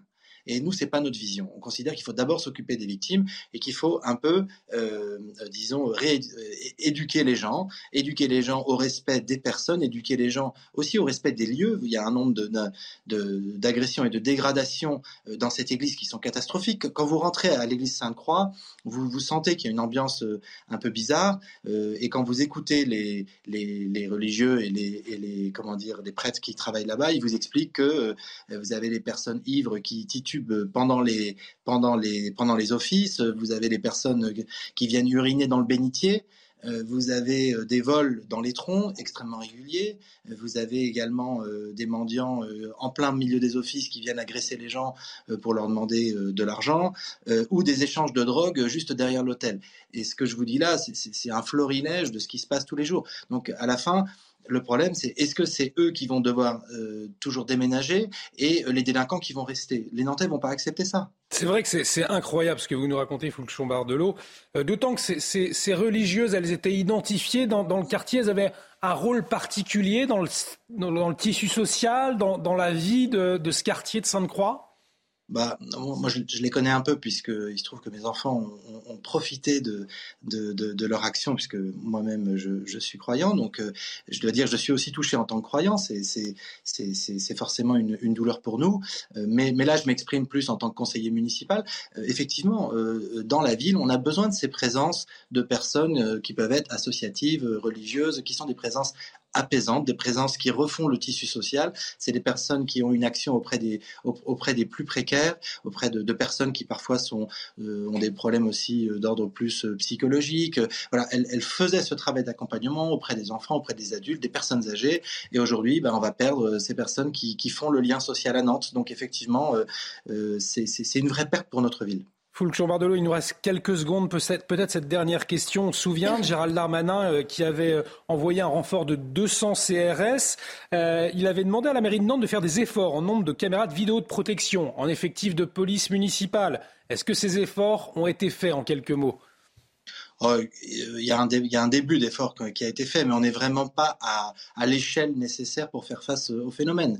Euh, il y a 2000, euh, euh, pardon, plus de 3000 caméras à Nice. Euh, nous, on en a euh, péniblement 150 sur la ville. Donc, je dis pas qu'il en faut 3000, mais peut-être que, je sais pas, 4 ou 500 permettraient au centre de sécurité urbaine de mieux travailler, de mieux suivre les faits de délinquance. Donc, clairement, on n'est pas à la hauteur de l'enjeu qui se vit à Nantes, qui est une ville magnifique où il n'est pas trop tard pour bien faire, euh, mais il faut vraiment agir vite. Un grand merci d'avoir accepté notre invitation ce matin, Foulk Chambardelov. Je vous le rappelle, vous êtes conseiller municipal euh, Les Républicains de Nantes et vous réagissiez donc à cette actualité. Ces religieuses qui euh, ont annoncé quitter la ville de Nantes euh, à cause de l'insécurité ambiante. On en reparlera tout au long de la matinale, tout au long de la journée sur notre antenne, bien évidemment. Dans un instant, le marché se grippe pour l'immobilier, Lomique Guillot. C'est ce que vous allez nous, nous expliquer, mais tout de suite, le rappel des titres avec vous, Chana. Une revenante du groupe État islamique écope de 12 ans de réclusion criminelle. Elle a été jugée devant la Cour d'assises spéciale de Paris pour avoir passé deux séjours en Syrie entre 2013 et 2017. Cette femme de 32 ans a été reconnue coupable d'association de malfaiteurs terroristes criminels. La Cour d'assises spéciale doit juger aujourd'hui et demain une autre revenante, Amandine Lecoz, qui avait séjourné en zone irako-syrienne plus de 5 ans entre 2014 et 2019. La mairie de Lille, victime d'une cyberattaque, le diagnostic technique est toujours en cours pour déterminer l'origine et la gravité de l'intrusion. Des mesures ont été prises dès la découverte de cette cyberattaque hier matin pour protéger les données. Pour le moment, aucun problème majeur n'a été contesté. Et puis au Chili, une nouvelle statue a été découverte sur l'île de Pâques. Ce moaï d'un mètre soixante était dans une lagune asséchée du cratère d'un volcan. Une découverte unique puisque c'est la première fois qu'on en trouve à cet endroit. Des financements ont été demandés pour mener une étude approfondie. Merci Chana. Et on accueille autour de ce plateau Pierre Chasseret. Bonjour Pierre. Bonjour. Dans un instant, vous nous parlez des SUV dans le viseur des écologistes à Paris. Vous nous direz pourquoi.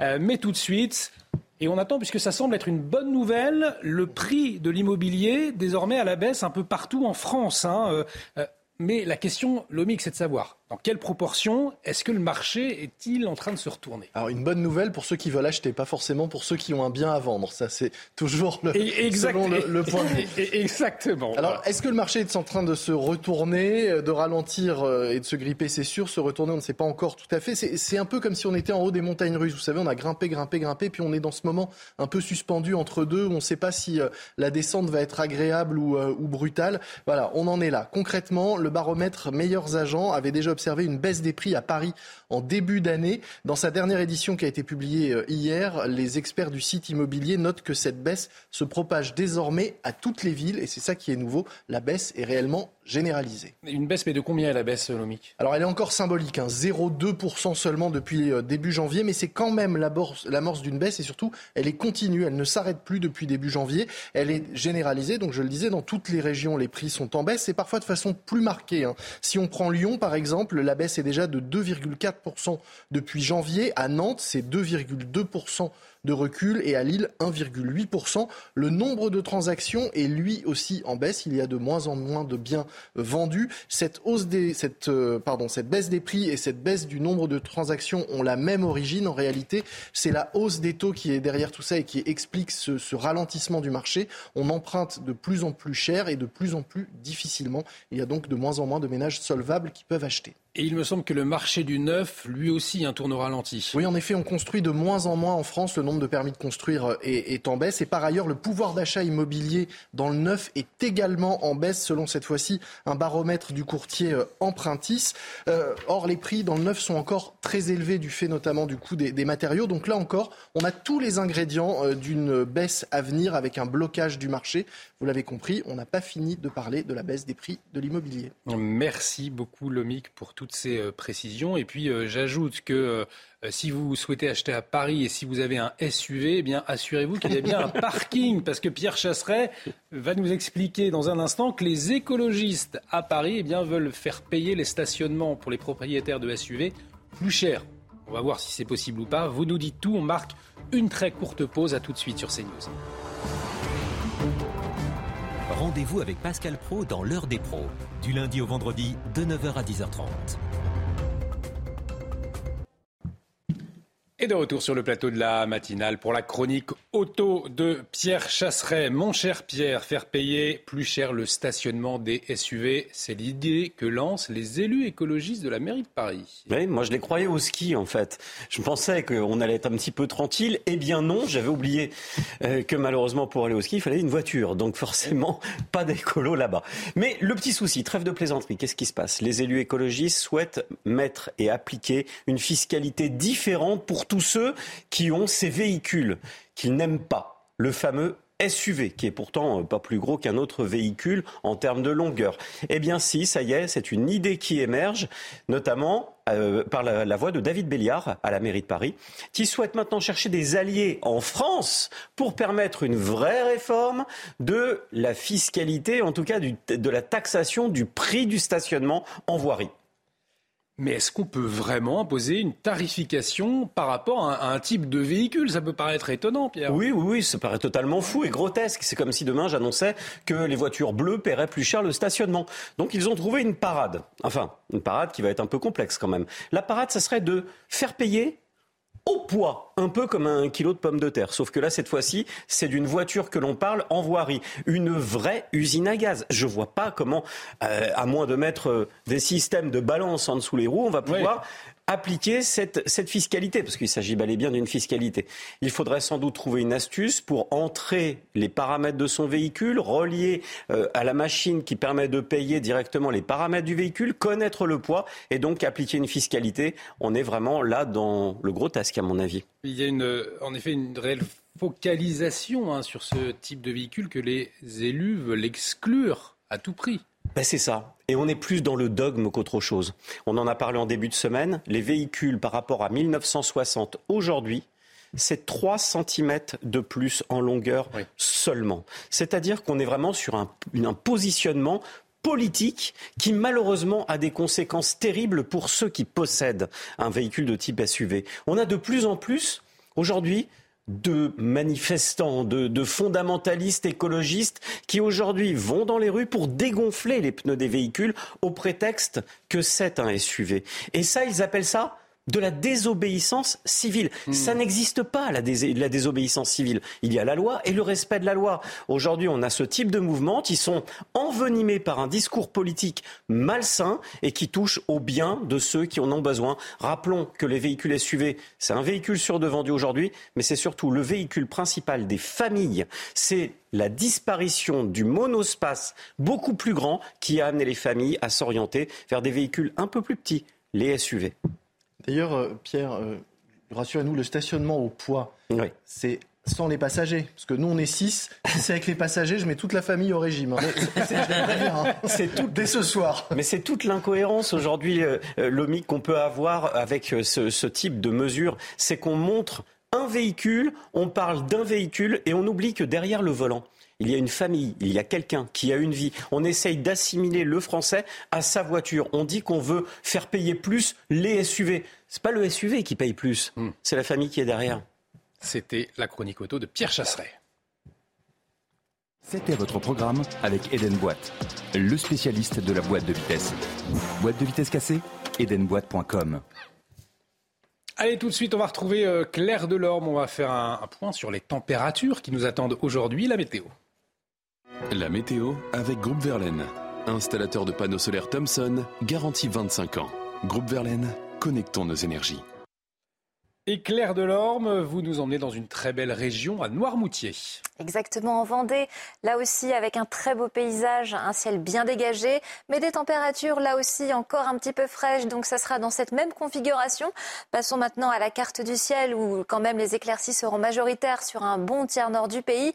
Là où ça sera un petit peu plus instable et encore nuageux, ça sera donc de la Bourgogne-Franche-Comté en descendant vers la région du sud, même si en effet les éclaircies seront un petit peu plus présentes en direction donc euh, du Jura, euh, du Jura des, de la région Rhône-Alpes en descendant vers la Méditerranée. Des pluies toujours un petit peu plus marquées en direction de la Corse euh, de l'Est, mais également des coups de tonnerre hein, qui pourraient être assez violents. Donc là aussi, la prudence reste de mise. Voir que dans l'après-midi, très peu d'évolution. On reste dans cette même configuration, toujours du soleil pour le tiers nord. Partout ailleurs, bon, ça aura quand même tendance un petit peu à se morceler avec des éclaircies qui vont se développer. Et donc toujours hein, cette instabilité euh, près, près de l'île de Beauté. Donc là, avec des cumuls une fois de plus importants. Mais ça, ça fait plutôt du bien au sol superficiel Donc les températures encore assez marquées au réveil, avec ces gelées généralisées jusqu'à moins 5 degrés euh, pour le Massif central, moins 1 degré euh, pour euh, l'Alsace, moins 3 degrés en direction de l'île, 6 degrés entre Corse et continent. Et donc dans l'après-midi, des températures relativement stationnaires par rapport aux jours précédents, même si la tendance est tout de même à la hausse. 10 degrés pour Paris, 9 degrés pour l'ensemble du littoral de la Manche, 9 à 10 degrés pour l'arc atlantique et la maximale revient pour l'ensemble de la Méditerranée, 14 degrés. Vous avez regardé la météo avec Groupe Verlaine. Isolation thermique par l'extérieur avec aide de l'État. Groupe Verlaine, connectons nos énergies. Il est presque 7h30. Bienvenue si vous nous rejoignez euh, sur CNews à la une de la matinale. Alors que les prix dans les rayons augmentent sans cesse, une enseigne inédite de supermarché vient d'ouvrir à Alès avec la promesse de prix défiant toute concurrence. Le principe, supprimer les intermédiaires et valoriser les fournisseurs. On le verra.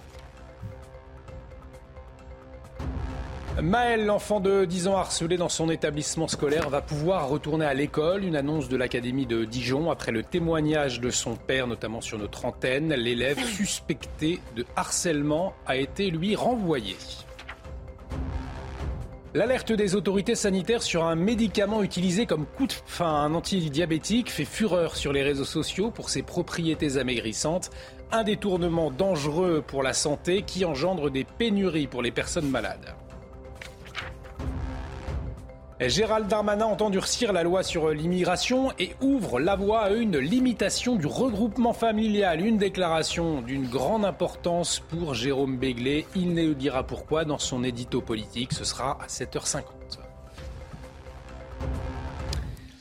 Et on vous emmène tout de suite dans un tout nouveau modèle de supermarché discount. Ça s'appelle tout juste. Le premier magasin a ouvert ses portes tout juste hier à Alès dans le Gard. Le concept, les actionnaires sont aussi les fournisseurs, un modèle qui permet de proposer des prix cassés records aux consommateurs. Laure Para et Mathilde Couvillère-Fornois. Hier matin, à l'ouverture de ce nouveau supermarché, il y avait foule et pour cause. Tout juste propose des prix cassés records, jusqu'à 5 à 10% moins cher qu'en grande surface classique. L'idée d'un supermarché qui défierait toute concurrence, c'est celle de Fabrice Gerbert, fondateur de Tout Juste. Moi, je suis monsieur et madame tout le monde, entre guillemets. Je, m'identifie à ces gens-là. Je me dois aujourd'hui de trouver des solutions. Je me revendique de, de, comprendre les problématiques que bien souvent nos grands distributeurs dans nos tours d'ivoire ont oubliées. Des carottes à 99 centimes le kilo ou bien 8 pains à hamburger à 1,85€ la pièce. Ces prix sont imbattables grâce à une stratégie commerciale innovante. Chez nous, le fournisseur est actionnaire de l'entreprise, donc on est les premiers distributeurs en France à proposer cette, cette démarche. Et euh, à, ce, à ce jour, nous avons la possibilité d'être en direct, donc pas d'intermédiaire entre les différents acteurs. D'autres supermarchés ont opté pour cette stratégie pour faire baisser les prix considérablement. Prima Prix, Teddy ou bien Atacadao, une filiale de Carrefour, s'implanteront progressivement en France. Tout juste devrait se multiplier à hauteur de 300 magasins d'ici 5 ans. Et Fabrice Gerbert, le fondateur de Tout Juste, sera justement euh, notre invité à 7h45 pour nous détailler sa proposition. Une proposition euh, qui semble bienvenue, hein, Chana, euh, vu que les prix explosent hein, ces derniers temps. On en parlait ce matin. Et comme tous les matins, on vous consulte, on vous donne la parole dans la matinale. Et ce matin, on vous pose cette question. Est-ce que face à l'inflation, vous avez changé vos habitudes quand vous faites vos courses? Écoutez vos réponses, c'est votre avis. Non, c'est vrai qu'on fait un peu plus attention euh, au prix quand même. Euh, et notamment, moi, c'est plutôt sur les, tout ce qui est viande, poisson. Bah, c'est vrai que bon, le budget en 5, euh, bah, il est plus resserré qu'avant. Bon, Peut-être qu'on resterait certaines choses, mais bon, après je me dis qu'il faut quand même euh, il faut continuer à vivre. Euh, malheureusement, ça va continuer comme ça, je pense. Je regarde beaucoup plus les prix et, euh, et dans l'ensemble, certaines choses que je trouvais des biens de consommation habituels, euh, ça devient beaucoup plus du luxe entre guillemets. Je, je fais attention, ouais. Je regarde, je regarde plus et je, me, je constate que ça a augmenté. Après, je continue à me nourrir euh, forcément, mais je fais peut-être moins d'extra, ouais. Ce matin, on revient euh, également sur l'histoire de Maël. Cet élève de CM2 a été victime de harcèlement scolaire pendant plus d'un an. Euh, Il y a un harcèlement qui était quotidien, frappé, humilié, insulté euh, par un camarade de classe, hein, Chana. Oui, à tel point que depuis trois mois, Maël ne veut plus retourner à l'école. Son harceleur a finalement été exclu de l'établissement hier, mais le père de la victime veut que la loi change. Jeanne Cancard. C'est sans doute la fin d'un long combat pour le jeune Maël et ses parents. Depuis trois mois, le petit garçon de 10 ans n'osait plus franchir la grille de son école de Saône-et-Loire. Dans sa classe, il a été harcelé par un autre élève pendant plus d'un an. Un jour, en plein cours, Maël a dit qu'il voulait mourir pour que cela s'arrête. Un cri d'alarme qui a poussé ses parents à le retirer de l'établissement scolaire. Alors il y a eu les insultes, tous les noms d'oiseaux qu'on peut, euh, voir, il y a eu les moqueries, il y a eu, euh, bah, il y a eu les coups, les coups jusqu'en pleine classe. Après trois mois d'école à la maison et plusieurs réunions entre l'éducation nationale et les parents des deux élèves, le rectorat de Dijon a proposé une solution pour permettre à Maël de revenir en classe. Une proposition a été faite aux parents de l'élève mis en cause d'être scolarisé dans une autre école. La famille a accepté. En primaire, on ne peut exclure un élève et aucune loi n'oblige l'élève harceleur à changer d'école. Cette alerte également dans l'actualité ce matin, alerte de l'Agence nationale du médicament, puisque des influenceurs font la promotion d'un médicament contre le diabète. Ils s'en servent de coupe-fin, ils se filment en train de s'injecter le produit et montrent une perte de poids impressionnante en seulement euh, quelques jours. Chada. Et ça marche puisqu'on constate une vraie ruée vers euh, l'Olympique euh, ces derniers jours, à tel point que l'ANSM craint une pénurie qui priverait les diabétiques de leur traitement. Maureen Vidal. Hello, this is dose number four. This time I'm gonna go below my belly Des influenceuses qui montrent le mauvais exemple. Sur les réseaux sociaux, elles sont nombreuses à vanter les vertus amincissantes de ce traitement contre le diabète de type 2, l'Ozempic. Cette molécule, qui contient de la sémaglutide, vise à réguler le taux de glycémie dans le corps et est pratiquée en auto-injection. Utilisée quotidiennement, elle peut représenter un danger. Voilà ce que c'est que, que. C'est un, stylo piqueur avec une aiguille. Euh, on, fait une piqûre dans la cuisse toutes les semaines. Et en fait, euh, le problème, c'est que 20% des gens ont des douleurs abdominales assez fortes qui même les empêchent de continuer le traitement. Quand on n'a pas de diabète de type 2 et qu'on prend ce traitement, on prend un risque, il faut le savoir. Le temps de digestion augmente et la satiété est atteinte rapidement. L'utilisation régulière de ce médicament a pour effet secondaire un état nauséeux quasi permanent, suivi d'une perte de poids. Si le rapport bénéfice-risque est positif pour les diabétiques, pour les autres, le jeu n'en vaut pas la chandelle. Et quand on les arrête, si on ne fait pas une vraie démarche diététique avec la pratique d'exercice physique euh, régulier, à ce moment-là, régulière, à ce moment-là, dès qu'on va arrêter le médicament, pouf, on va reprendre le poids. Donc ça vraiment pas beaucoup d'intérêt. L'Agence de sécurité du médicament et des produits de santé alerte sur l'utilisation détournée de cette molécule et craint une pénurie pour les personnes atteintes de diabète. Dans l'actualité également, l'inflation euh, alimentaire, ce n'est pas terminé. On va en parler dans un instant juste après euh, la, pause, puisque euh, on aura notre invité Fabrice Gerbert, fondateur de Tout Juste, et une promesse des prix au minimum moins cher de 5% que dans les magasins hard discount. Alors comment est-ce qu'il fait? On lui pose la question dans un instant. Restez avec nous. Et de retour sur le plateau de la matinale, bienvenue si vous nous rejoignez. Euh, à la une euh, ce matin, une information qui nous concerne tous, l'inflation alimentaire, ce n'est pas terminé. Hier soir, c'était euh, la fin des négociations commerciales. La hausse des prix va donc se poursuivre et la grande distribution et le gouvernement, eh bien, ils se renvoient la balle. En attendant, c'est à nous, consommateurs, de s'adapter et de trouver les enseignes les moins chères. Alors pour répondre à cette demande, Fabrice Gerbert, après 15 ans dans la grande distribution, vient d'ouvrir les portes de son premier magasin à Alès dans le Gard. Et une promesse, des prix au minimum moins chers de 5% que dans les magasins hard discount. Fabrice Gerbert qui est avec nous euh, ce matin, fondateur de Tout Juste. Merci d'être en liaison avec nous, merci d'avoir accepté notre invitation. Je le disais, vous promettez des prix 5% moins chers que dans les enseignes hard discount. Comment vous faites? Alors aujourd'hui, nous, on a la promesse d'avoir des prix qui sont effectivement moins chers. Cette promesse est essentiellement tenue parce que chez nous, nous n'avons pas d'intermédiaire. Nous sommes en liaison directe avec les producteurs, les fournisseurs, les éleveurs également, les PME françaises, et ce qui nous permet en fait de ne pas avoir de strates et donc d'augmentation de charges. Du coup, c'est supprimer l'ensemble des intermédiaires avec euh, pour avoir toujours un, lien direct avec le fournisseur. C'est ça la, clé de votre système. Hein. Alors aujourd'hui, il y a deux clés. La première clé, c'est de sortir du système de la distribution actuelle, c'est-à-dire pas de contrat de coopération commerciale à date, pas aujourd'hui de RFA, pas de pénalité logistique. Toutes ces choses-là viennent aujourd'hui impacter le prix. Chez nous, c'est un prix d'achat net une marge de fonctionnement pour le magasin et des frais logistiques et un prix de vente. Donc on est sur quelque chose d'un modèle beaucoup plus simple. Comment est-ce que vous faites pour convaincre les, fournisseurs de travailler avec vous? Alors, si vous voulez, nous aujourd'hui, on va euh, proposer aux fournisseurs de venir pendant 20 ans avec nous signer un pacte d'associés.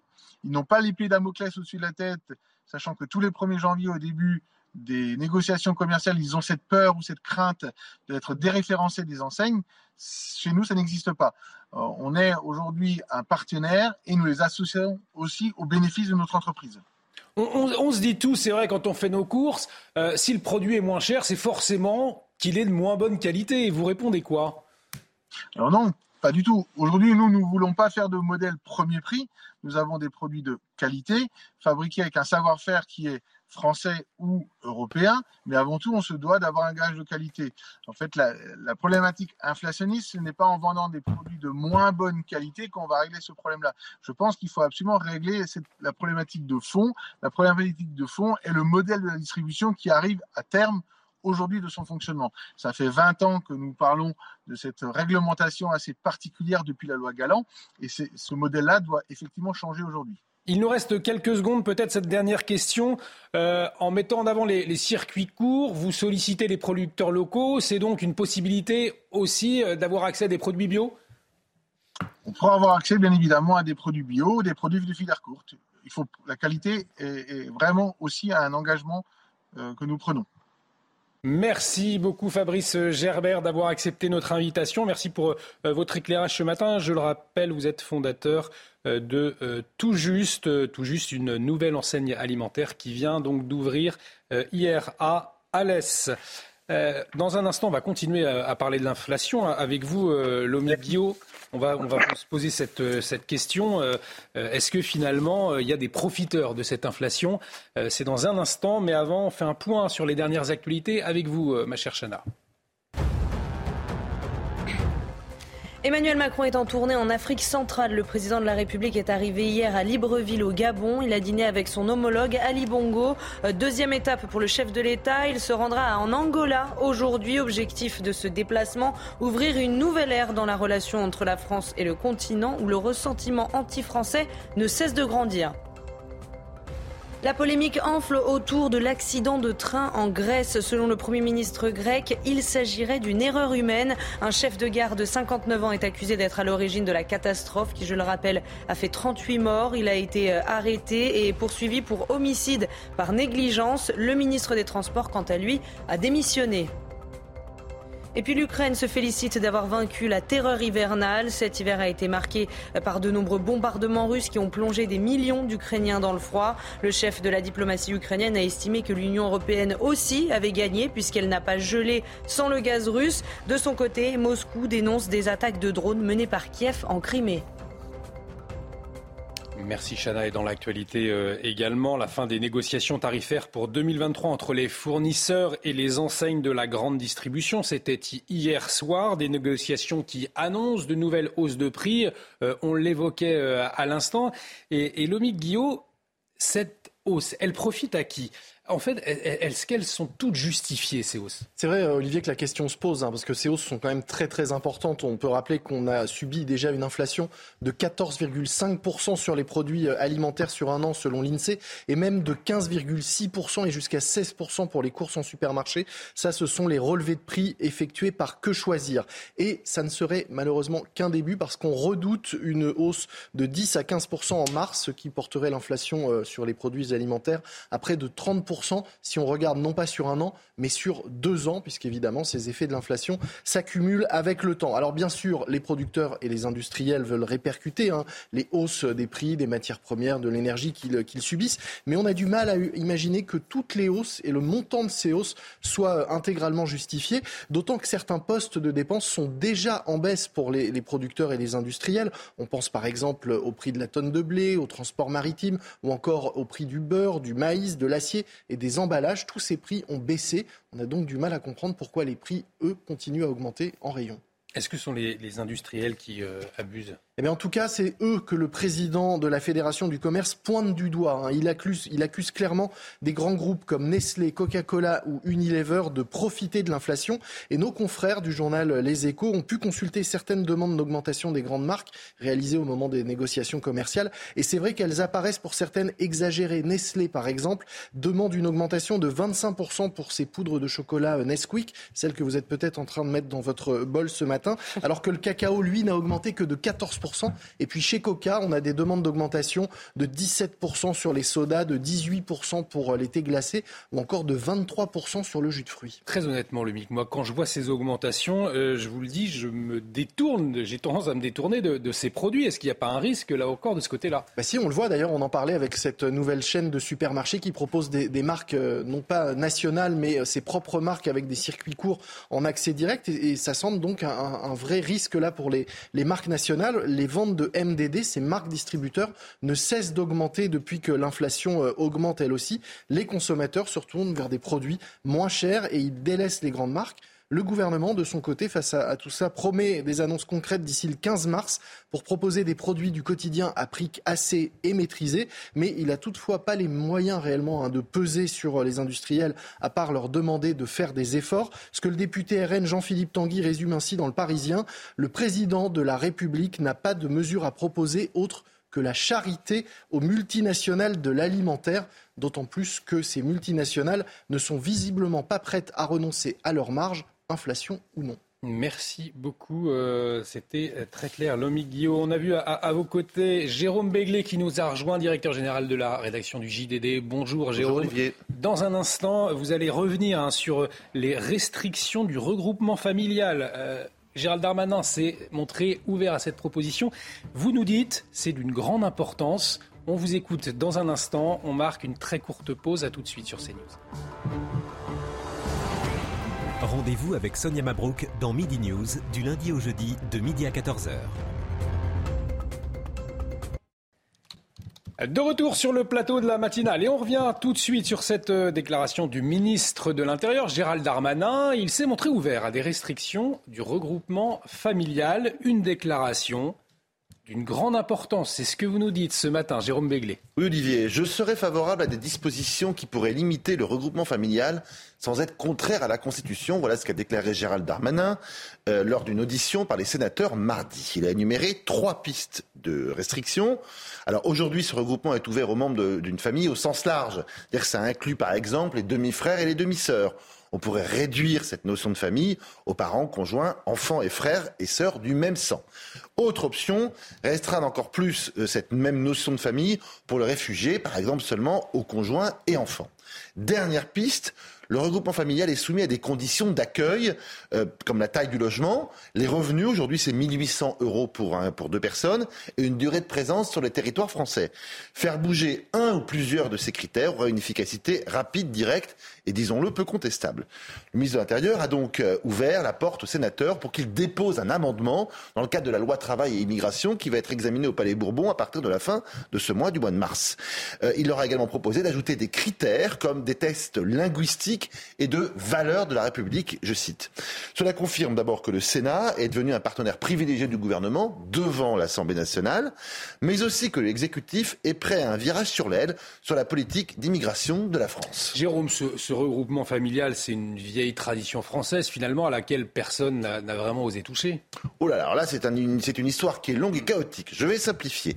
En, en, avril 1976, un décret de Jacques Chirac, alors le Premier ministre de Valéry Giscard d'Estaing, autorise ce regroupement familial après qu'il ait mis fin à ce qu'on appelait à l'époque l'immigration pour motif économique. À l'automne 1977, voyant que le nombre d'étrangers qui peut en profiter ne cesse d'augmenter, Raymond Barre, qui est alors Premier ministre, toujours de Valéry Giscard d'Estaing, suspend l'application de ce décret. Mais il y a une association, Gisti, qui attaque en justice l'abolition de ce décret. Et le Conseil d'État a consacré dans une décision du 8 décembre 1978 un nouveau principe général du droit qui est celui de, je cite, mener une vie familiale normale. Et il a donc annulé le fameux décret du 10 novembre 1977. Voilà où nous en sommes à date. Et c'est cela que Gérald Darmanin veut faire évoluer, mais il est sur des œufs tant la notion de vie familiale normale est, euh, reconnaissons-le, un peu floue. Pourtant, si l'on veut contrôler nos flux migratoires, cette évolution législative ou réglementaire est absolument indispensable. Le regroupement familial est devenu la deuxième porte d'entrée des étrangers en France. En 2022, nous avons délivré 33 735 premiers titres de séjour pour ce motif, contre environ 50 000 pour les réfugiés. Compte tenu des tensions géopolitiques et l'apparition du critère, par exemple, de réfugiés climatiques, cette courbe, celle des réfugiés, sera très difficile à inverser. Au contraire, de celle du regroupement familial si les conditions sont un petit peu changées.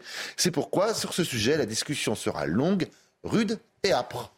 Merci beaucoup Jérôme Béglé. L'édito de Jérôme Béglé à revoir sur notre site www cnews.fr. Et puis j'ajoute qu'à 8h15, Laurence Ferrari euh, reçoit Robert Ménard, le maire de Béziers. Il sera justement peut-être question également euh, avec lui de ce regroupement familial. ce sera donc à 8h15, mais avant, on va retrouver Claire Delorme pour la météo. La météo avec Groupe Verlaine, installateur de panneaux solaires Thomson, garantie 25 ans. Groupe Verlaine, connectons nos énergies. Bonjour à tous, à nouveau une météo calme et sèche hein, sur l'ensemble du pays. Encore un petit peu d'instabilité qui aura tendance à perdurer en direction de l'île de Beauté avec en prime donc des cumuls importants vers l'est de la Corse, mais surtout euh, encore des chutes de neige accompagnées euh, de quelques orages au niveau de la montagne. Partout ailleurs, c'est beaucoup plus sec. Encore quelques flocons anecdotiques, euh, principalement vers les Pyrénées en remontant vers le Massif central. Partout ailleurs, ça restera aussi très nuageux, à l'exception des Hauts-de-France vers la Bretagne, où les éclaircies seront les plus franches, les plus les températures stationnaires par rapport au jour précédent, même si la tendance est tout de même à la hausse. On obtiendra 9 degrés sur l'ensemble du littoral de la Manche, jusqu'à 10 degrés près de l'arc atlantique, 9 à 11 degrés en moyenne pour l'ensemble du pays et la maximale revient pour l'ensemble de la Méditerranée de 14 degrés. La suite s'annonce exactement dans la même configuration, à savoir encore beaucoup de nuages, mais avec quelques percées de soleil hein, pour les plus chanceux du sud-ouest en remontant vers la Bourgogne, vers la Franche-Comté. Ça commence à s'ennuager progressivement vers le littoral de la Manche. À nouveau, le vent se lève avec des points sensibles de 50 km heure. Et puis partout ailleurs, ça restera quand même assez ensoleillé. Encore une fois, à l'exception de la Corse où euh, elle reste sur le signe de l'instabilité et des températures là aussi stationnaires. 10 degrés euh, pour la moitié nord, 12 degrés pour la moitié sud. Vous avez regardé la météo avec Groupe Verlaine. Isolation thermique par l'extérieur avec aide de l'État. Groupe Verlaine, connectons nos énergies. De retour sur le plateau de la matinale, bienvenue si vous nous rejoignez. Bon réveil pour vous livrer l'information ce matin. Chana Lousteau, Gauthier Lebret, Jérôme Béglé et Lomic Guillot. Et à la une de l'actualité, un deuxième homme en garde à vue après la disparition d'un couple dans les Deux-Sèvres. Leslie et Kevin n'ont pas donné signe de vie depuis euh, fin novembre. Un premier suspect en garde à vue depuis mardi matin doit être euh, déféré aujourd'hui à un juge d'instruction en vie d'une éventuelle mise en examen. Les précisions sur l'affaire dans un instant avec Régine Delfour sur place. Face à l'insécurité, des religieuses annoncent quitter la ville de Nantes. Menaces verbales et physiques, incivilité au sein même de l'Église. Malgré les nombreuses alertes aux autorités locales, rien n'a bougé. Les sœurs de la fraternité bénédictine apostolique font donc le choix de partir. La contrebande de cigarettes a un impact énorme pour les buralistes. Alors que le prix du paquet a augmenté euh, depuis hier, les consommateurs se tournent vers la vente illégale de cigarettes, un manque à gagner important pour les bureaux de tabac. Reportage à Saint-Lifard, en Loire-Atlantique. Une France à l'arrêt, dangereuse pour nos enfants et le risque d'une catastrophe écologique selon Olivier Véran. Des propos qui ont provoqué de vives réactions dans l'opposition et chez les syndicats. Le porte-parole du gouvernement qui veut contenir la mobilisation à venir mardi prochain contre la réforme des retraites.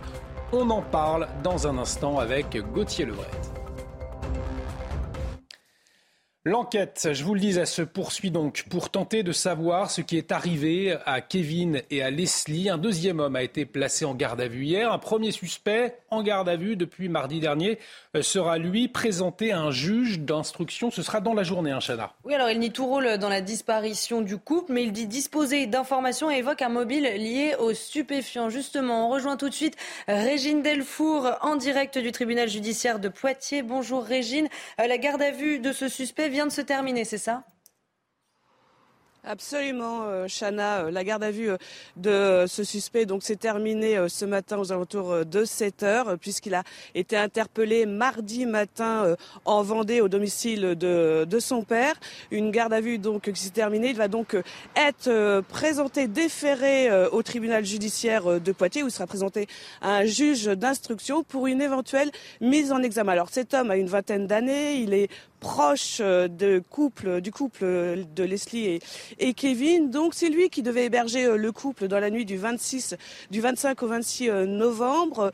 Il dit, il, il y a beaucoup d'incohérences dans son discours puisqu'il dit qu'il les a quittés à 17h30, qu'il qu'il a rejoint son frère, qu'il est parti à une techno, alors une soirée techno. Alors apparemment il n'y avait pas de soirée techno dans la région. Et puis il aurait dit qu'il s'était rendu un peu plus tard dans la soirée à un dîner là où Leslie et Kevin dînaient à à Prague, dans ce petit village.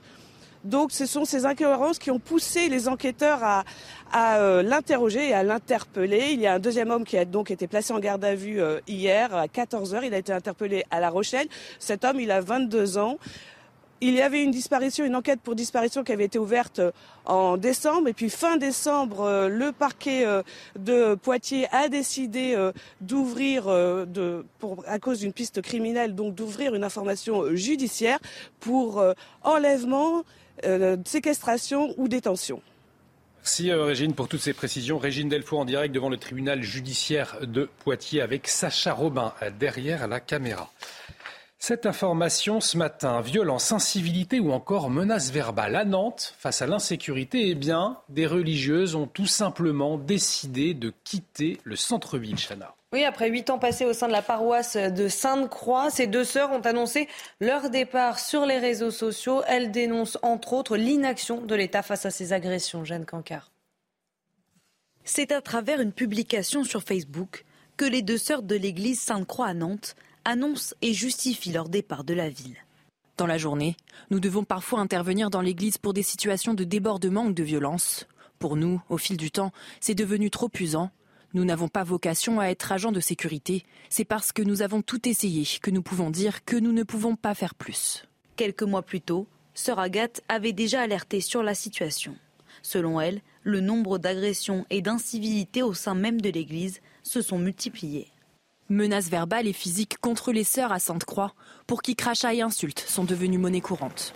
Les religieuses dénoncent l'inaction de l'État, mais selon l'opposition municipale, la mairie de Nantes doit déployer davantage de moyens pour lutter contre cette insécurité. On est loin du compte aujourd'hui par rapport à ce qu'il faudrait à Nantes.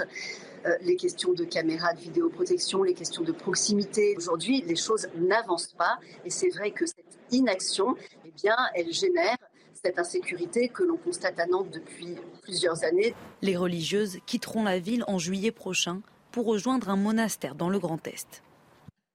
En tout cas, une actualité qui révèle un, vrai malaise hein, dans notre société. Euh, les cigarettes, on vous le disait, coûtent plus cher depuis hier et ça agace les fumeurs, mais aussi certains buralistes. Selon eux, l'augmentation du prix du paquet de cigarettes, eh bien, Chana, cela favorise la contrebande. Et on a rencontré l'un d'entre eux en Loire-Atlantique. Il a collé une petite affiche dans son commerce pour euh, prévenir ses clients. Reportage de Michael Chailloux à moins de 10 euros depuis le 1er mars, le tabac a augmenté de 50 centimes à 1 euro en moyenne. Une envolée des prix qui agace le fumeur qui bien souvent la trouve inutile d'un point de vue santé publique. La dépendance fait que forcément bah, on va consommer quand même, hein, il n'empêche, mais euh, je pense pas que ça fera arrêter les gens. Pour ce commerçant installé à quelques encablures du port de Saint-Nazaire, cette nouvelle augmentation va surtout favoriser le tabac de contrebande et paupériser les buralistes, d'où cette petite affichette à poser devant le comptoir. Ça dépasse même un paquet sur trois en France euh, au niveau de, euh, du tabac qui est acheté en dehors de notre réseau des buralistes. C'est vraiment dommage. quoi.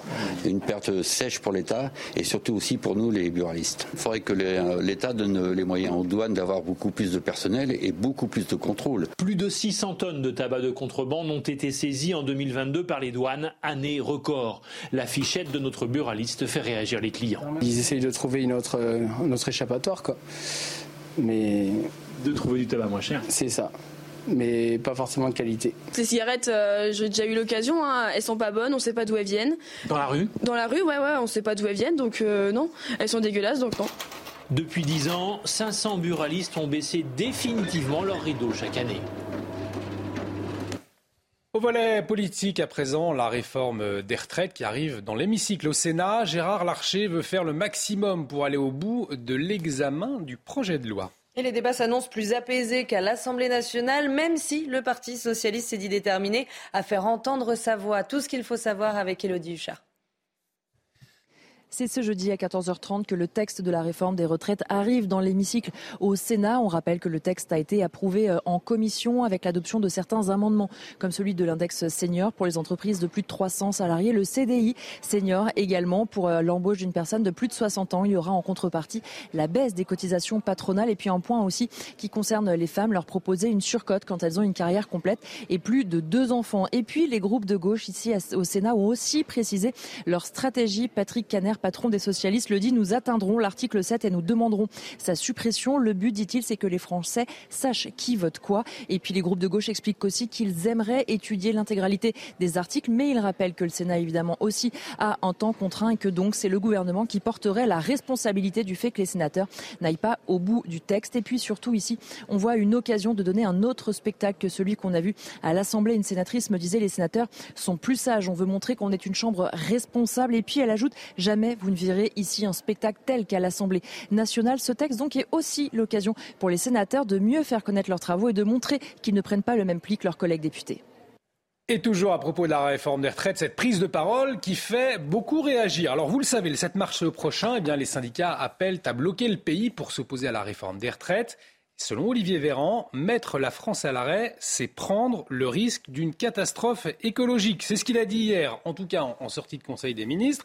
Sans surprise, ces propos ont provoqué une pluie de réactions, mon cher Gauthier. Alors, chez les syndicats et les personnalités de gauche, mais peut dire quand même qu'elle est surprenante, hein, euh, cette déclaration. Hein. Oui, pour le moins, Olivier. Alors effectivement, catastrophe écologique, mais il n'a pas dit que ça. Olivier Véran, catastrophe économique, sanitaire, alimentaire. Il manquait plus que les dix plaies euh, d'Égypte. Alors on voit bien la tentative du porte-parole du gouvernement, culpabiliser euh, les grévistes, tenter de démobiliser, alors que vous le savez, depuis le début, le gouvernement a perdu la bataille de l'opinion, puisque près de 7 Français sur 10 sont opposés à cette réforme des retraites. Et vous le disiez, ça a provoqué la colère de nombreux élus de la NUPES, aussi des syndicats, à commencer par le plutôt réformiste en plus, Laurent Berger. Regardez euh, son tweet. Monsieur Olivier Véran, un peu de sérieux. La sécheresse, c'est la faute des syndicats. La crise sanitaire, idem. Il pose deux questions, Olivier Véran, euh, Laurent Berger Olivier Véran. Et pourquoi pas la défaite en Coupe du Monde? Vos tentatives pour décrédibiliser une mobilisation sans précédent contre les 64 ans sont euh, grossières. Donc depuis le début, le pari un peu cynique du gouvernement, c'est justement de parier sur le pourrissement du mouvement pour que l'opinion puisse s'inverser. Ça n'a pas eu lieu depuis le début de la mobilisation. En plus, les syndicats ont plutôt bien joué au moment des vacances de février. La CFDT a refusé de bloquer le pays pour ne pas paralyser justement les déplacements euh, des euh, Français et éviter un inversement de l'opinion. Donc effectivement, cette déclaration est surprenante et elle pourrait même être contre-productive parce que Olivier Véran voulait démobiliser. Bon, bah, quand les Français entendent ça, ils sont encore plus énervés et ils ont encore plus envie de descendre dans la rue. Et une autre réaction certainement dans un instant, celle de Robert Ménard, le maire de Béziers. Euh, l'invité de Laurence Ferrari, c'est dans quelques minutes à 8h15. Restez avec nous sur CNews. Rendez-vous avec Pascal Pro dans l'heure des pros, du lundi au vendredi de 9h à 10h30. De retour sur le plateau de la matinale, bienvenue si vous nous rejoignez. Tout de suite, Laurence Ferrari euh, reçoit Robert Ménard, le maire de Béziers. Mais tout de suite, le rappel des titres, Chana Lousteau. Une revenante du groupe État islamique écope de 12 ans de réclusion criminelle. Elle a été jugée devant la Cour d'assises spéciale de Paris pour avoir passé deux séjours en Syrie entre 2013 et 2017. Cette femme de 32 ans a été reconnue coupable d'association de malfaiteurs terroristes criminels. La Cour d'assises spéciale doit juger aujourd'hui et demain une autre revenante, Amandine Lecoz, qui avait séjourné en zone irako-syrienne plus de 5 ans entre 2014 et 2019. La mairie de Lille, victime d'une cyberattaque, le diagnostic technique est toujours en cours pour déterminer l'origine et la gravité de l'intrusion. Des mesures ont été prises dès la découverte de cette cyberattaque hier matin pour protéger les données. Pour le moment, aucun problème majeur n'a été constaté. Et puis au Chili, une nouvelle statue a été découverte sur l'île de Pâques. Ce moaï d'un mètre soixante était euh, dans une lagune asséchée du cratère d'un volcan. Une découverte unique puisque c'est la première fois qu'on en trouve à cet endroit. Des financements ont été demandés pour mener une étude approfondie.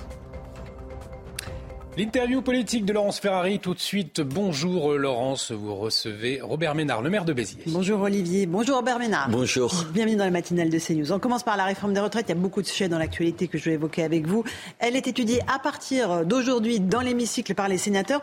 Vous étiez-vous pour une retraite à 65 ans? Vous trouvez toujours que ce n'est pas une réforme courageuse, celle-là? Je pense que c'est une réforme qui va pas assez loin. Il faut réformer. De toute façon, on vit plus longtemps, euh, y a moins, on a moins d'enfants, donc de toute façon, pour trouver un équilibre, il, il faut revoir ça. Ce que je crains, c'est qu'à force de concession en concession, économiquement, les économies qu'on va faire, ce soit pas grand-chose, et surtout qu'on soit obligé dans quatre ans de recommencer.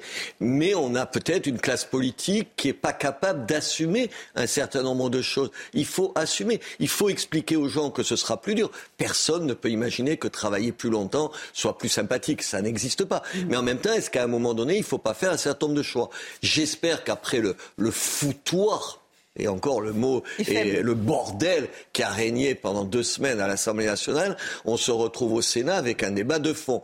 C'est très drôle d'ailleurs parce que pour ma génération qui s'est toujours moquée du Sénat en disant ces vieux sénateurs patati patata, on se rend compte que la raison et le bon sens finalement c'est peut-être là en ce moment. Enfin, c'est un drôle de retournement de l'histoire. Ils s'intéressent à des mesures en particulier, notamment euh, sur les mères de famille qui sont lésées par la réforme et ils veulent euh, les, les, avantager euh, avec une surcote de 5% ou un départ anticipé à 63 ans. Vous dites banco là-dessus. Mais bien sûr. Attendez. Donc il y a bien des injustices dans la réforme. Non, mais attendez, mais moi, pas, moi je pense pas. Je pense qu'elle est nécessaire et qu'elle est injuste. Et elle restera injuste parce qu'il y aura toujours des gens qui paieront les, les, les, pots cassés. Mais oui, il y a des choses à changer. Il y a à changer sur les, les mères de famille. Si on dit il faut inciter les, les femmes et, les, hommes et les couples, en, l'occurrence, à avoir plus d'enfants, il ne faut pas que les mères qui ont des enfants soient pénalisées. On, nous avait dit, vous vous rappelez, pour faire des économies, il faut par exemple les régimes spéciaux, on s'y prenne. Attendez, il y en a 17 en France sur les régimes spéciaux. Finalement, ils en ont étudié que 5. Sur les 5, il y en a deux qui sont positifs. D'ailleurs, dans leur compte, tu te demandes pourquoi ils vont, ils vont y toucher. Donc il faut, il faut changer ça. Il y a un certain nombre de mesures qu'il faut faire. Aujourd'hui, ça n'a pas été fait parce qu'il n'y a pas eu de débat. Enfin, c'était une foire d'empoigne où on s'est insulté, bourreau, assassin, je sais pas qu'est-ce qu'on est allé dire. Aujourd'hui, oui, il faut prendre sur un certain nombre de points et faire des modifications. Moi, j'ai l'impression que les sénateurs, ils, sont, ils sont prêts à le faire. Mais il faut changer la retraite. On peut pas dire on reste comme tel. C'est se moquer des gens. C'est des démagogues de droite et de gauche que de vouloir faire croire qu'on peut ne pas changer les règles du jeu. C'est pas vrai. Sur la politique nataliste, euh, entre guillemets, sur laquelle veulent revenir les sénateurs, est-ce que vous dites comme Jordan Bardella, c'est où on favorise les femmes françaises pour qu'elles fassent euh, des enfants ou ce sont euh, les immigrés? Est-ce que vous dites la même chose ou pas? euh, J'attends qu'on m'explique concrètement, concrètement, pas aujourd'hui comment vous allez donner des avantages à un certain nombre de femmes quand elles sont d'origine française et d'autres qui ne le sont pas. Mais concrètement, vous allez écrire dans la loi ça. Enfin, tout le monde c'est que c'est pas vrai.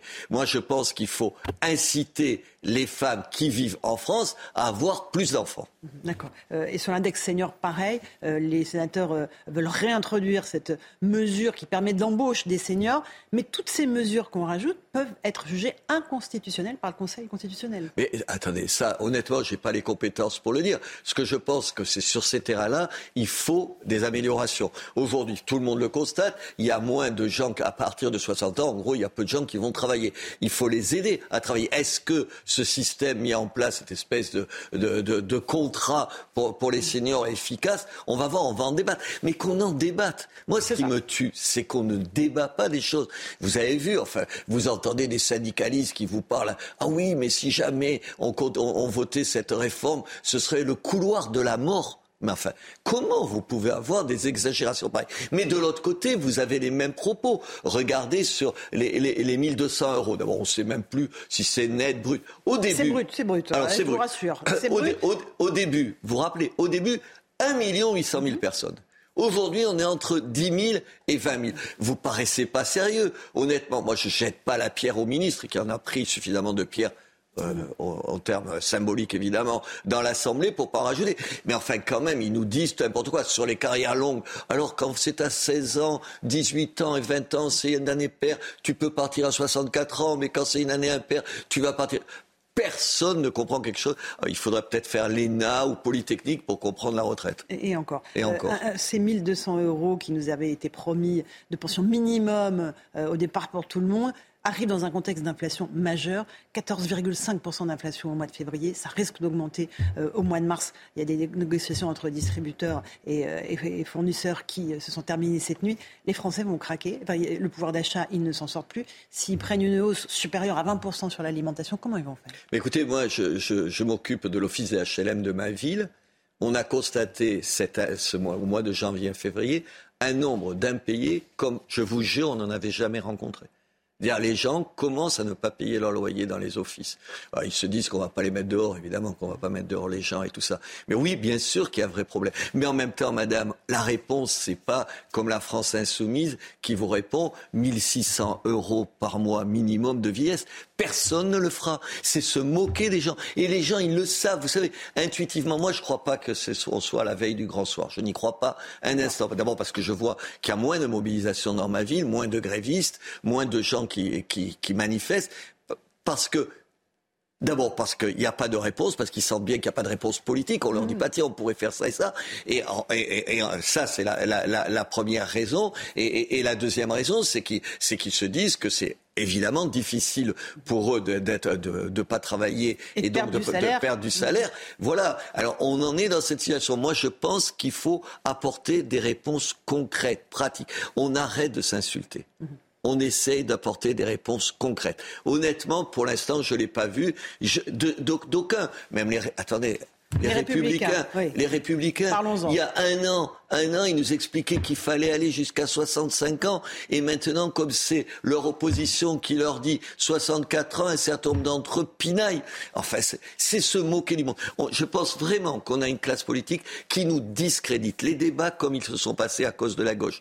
L'irresponsabilité dans les propositions. La, surenchère permanente. Un, un, gouvernement qui change d'avis comme de chemise sur un certain nombre de choses.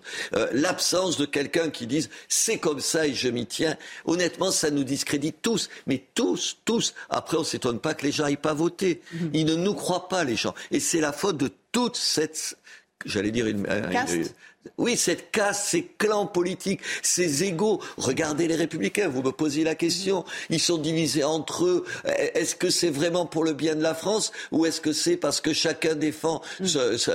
son petit intérêt Du côté des Rassemblements nationaux, moi je suis plutôt copain avec un certain nombre d'entre eux. Mais enfin, attendez, vous les avez entendus, à part de faire deux coups politiques avec une motion de censure et une motion, je ne sais plus comment ça s'appelle, référendaire. Quelle proposition? Il y a eu Quelle proposition? Il y a eu Il n'y en a pas. pourtant, Olivier Dussopt dit que dans l'hémicycle, celle qui a eu l'attitude la plus républicaine, c'est Marine Le Pen. Ah oui, attendez, par rapport aux autres, elle n'est pas dans la taille, boxe pas dans la même catégorie. Elle s'est tenue convenablement et ses députés se sont tenus convenablement. Mais vous savez, il y a une violence, un discours de haine tenu par l'extrême gauche sur lequel on devrait s'interroger. Comment se fait-il qu'on tolère encore ça? Comment se fait-il que pendant des années, on a montré du doigt, à juste raison, les fascistes, les nazis, en disant regardez ces mhm. discours raciaux et tout. Mais attendez, de l'autre côté, il y a aujourd'hui dans la grande tradition communiste et soviétique, M. Poutine en est l'incarnation aujourd'hui, des discours de haine, des haines de classe, qui sont un vrai problème pour, pour, pour la viabilité de la démocratie. Avec des appels à la violence bah, Insupportable. Enfin, vous, pouvez ne pas aimer un ministre, c'est un bourreau le ministre. C'est un assassin. Comment on peut dire ça Le député LFI en question s'en est excusé. Oui, d'accord, mais, tu commences par le dire. Tu mm. commences par le dire. Euh, on parle de Vladimir Poutine. Euh, Jordan Bardella euh, a cru bon vouloir clarifier la position du Rassemblement national par rapport à la guerre en Ukraine et à Vladimir Poutine. Il parle de naïveté collective à l'égard des intentions et des ambitions de Vladimir Poutine. Il prend ses distances avec Marine Le Pen oui, il prend ses distances par rapport à une histoire qui est celle de son parti. il y a une fascination pour, le, nationaliste, celui qui défendait ses traditions, celui qui se faisait respecter. Bref, M. Poutine, bien sûr qu'il y a une fascination au Rassemblement national, d'ailleurs, et pareil de l'autre côté à la France insoumise. C'est la même fascination pour des hommes autoritaires qui incarneraient, je sais pas quoi, enfin, un peu des, espèces de machos, des super mecs qui sauraient parler et taper du poing, euh, sur la table. Et puis, il y, y a aussi ce qui guide ça, ce que dit pas euh, euh, M. Bardella, mais je pense qu'il dit des choses courageuses quand il dit ça, c'est qu'il y a un anti-américanisme. Ce qui guide, ce qu'il y a de commun entre cette droite-là, la droite de la droite et la France insoumise, c'est la détestation des États-Unis. La détestation. Puis c'est bête comme chou, mais vous savez, les ennemis de mes amis sont mes amis. Ça, fonctionne merveilleusement. Euh, que Marine Le Pen lui ait répondu comme ça, ça dit à quel point, d'abord, pour ceux qui pensent un instant qu'elle ne sera pas candidate, Mhm. C'est une douce plaisanterie. Et d'autre part, qu'elle est la patronne. Elle est la patronne et elle entend le faire respecter. Je trouve que c'est bien qu'il ait osé dire ça. Elle, dit que œuvrer à la peine n'est pas un acte d'allégeance, si ce n'est à l'intérêt du monde et la considération des hommes. Non, mais enfin, attendez. Ça y est, elle lui répond. Donc, oui, mais en fait, les distances sont prises entre les deux? Bah, un, ça, et puis il y a un, vrai, un vrai problème de fond. Aujourd'hui, en Ukraine, on se bat pourquoi? Pour la paix ou la victoire de l'Ukraine? C'est juste un débat aussi simple. Attendez, vous, moi, on est tous pour la paix. Qui, vous connaissez quelqu'un qui est contre la paix Personne au monde. Le problème aujourd'hui, c'est pas la paix. Aujourd'hui, c'est la victoire de l'Ukraine. Euh, quand face aux, nazis, vous disiez pas on va faire la paix avec, avec les régimes nazis ou fascistes. Vous avez, personne ne se dit ça aujourd'hui. On se dit on va gagner la guerre. Aujourd'hui, il s'agit de gagner la guerre. Les gens qui vous font, moi il y a chez moi des manifestations pour la paix, c'est des capitulars. C'est des gens qui quand vous, aujourd'hui, vous réclamez la paix sans expliquer qu'il faut que l'Ukraine retrouve la totalité de son territoire, vous faites le jeu des, vous faites, j'allais dire des soviétiques, vous voyez, mm-hmm. vous faites le jeu de M. Poutine. C'est ça la réalité. La paix, c'est le cache-sexe des gens qui n'osent pas dire que M. Poutine est le seul entier responsable de ce qui se passe aujourd'hui. Pour revenir d'un mot au RN, il va falloir qu'elle clarifie les choses par rapport à Jordan Bardella, Marine Le Pen? Je sais pas, non, elle peut s'en passer, elle est la patronne, vous savez, il rentrera dans, dans, les rangs comme dans le rang comme tous les gens du Rassemblement national sont toujours rentrés dans le rang. C'est un parti qui fonctionne de, de, cette, de cette façon-là, enfin, de cette façon-là. J'espère pour lui que non, mais j'y crois pas un instant. Un, mot sur le projet de loi immigration, qui est le prochain dossier complexe pour le gouvernement. Euh, le, les rassemblements les LR estiment que le, texte ne va pas assez loin. Euh, vous avez été interpellé par les propos du président Emmanuel Macron, qui est en ce moment même en Afrique. Lundi, a fait une grande conférence en disant qu'il fallait euh, changer complètement le logiciel euh, pour l'Afrique. Il a dit si on veut engager une nouvelle relation avec l'Afrique, il faut revenir à une politique de visa plus ouverte. Enfin, il nous a dit le contraire il y a six mois en nous disant il faut arrêter de donner des visas à des gens qui refusent d'accueillir chez eux les délinquants ou les gens illégaux veut, dont on veut nous se débarrasser. Je choisis le mot et à dessein se débarrasser parce que c'est exactement ça. Et il dit le contraire. En fait, c'est, enfin, attendez, c'est une politique de girouette. Je veux dire, qu'est-ce qu'on fait? Regardez, ils nous ont dit sur les pays du Maghreb, on va arrêter de donner des visas, vous vous rappelez, puisqu'ils veulent pas nous donner des, euh, comment ça s'appelle, des, des consulaires et tout ça. Attendez, moi, je vous pose une seule question on est revenu en, leur donnant autant de visas. Ils nous donnent plus de laissés-passer consulaires. personne n'obtient la réponse du ministre à cette question. Si ça, y est, ils sont généreux, c'est-à-dire quand on leur dit que ce type-là, il n'a rien à faire en France, vous l'accueillez dans votre pays puisqu'il est de nationalité algérienne, marocaine tunisienne. Et c'est le cas. Bien sûr que non. Bien sûr que non. Il faut assumer. Mais ça, c'est le en même temps. Vous savez, le en même temps, ça fonctionne dans un débat. Mm. Moi, je peux vous dire, M. Macron a raison sur ça, il a tort sur ça. Mais quand vous êtes en, position de décider, et il est en position de décider, là, en même temps, ça n'existe plus.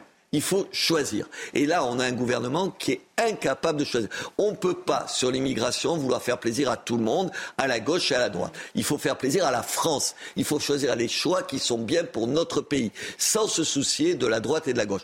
Manifestement, c'est mal barré une fois de plus. Et en même temps, Gérald Darmanin dit qu'il est favorable à des restrictions du regroupement familial. Il dit qu'il faut des tests linguistiques pour délivrer les visas de regroupement non, mais attendez, c'est se moquer du monde.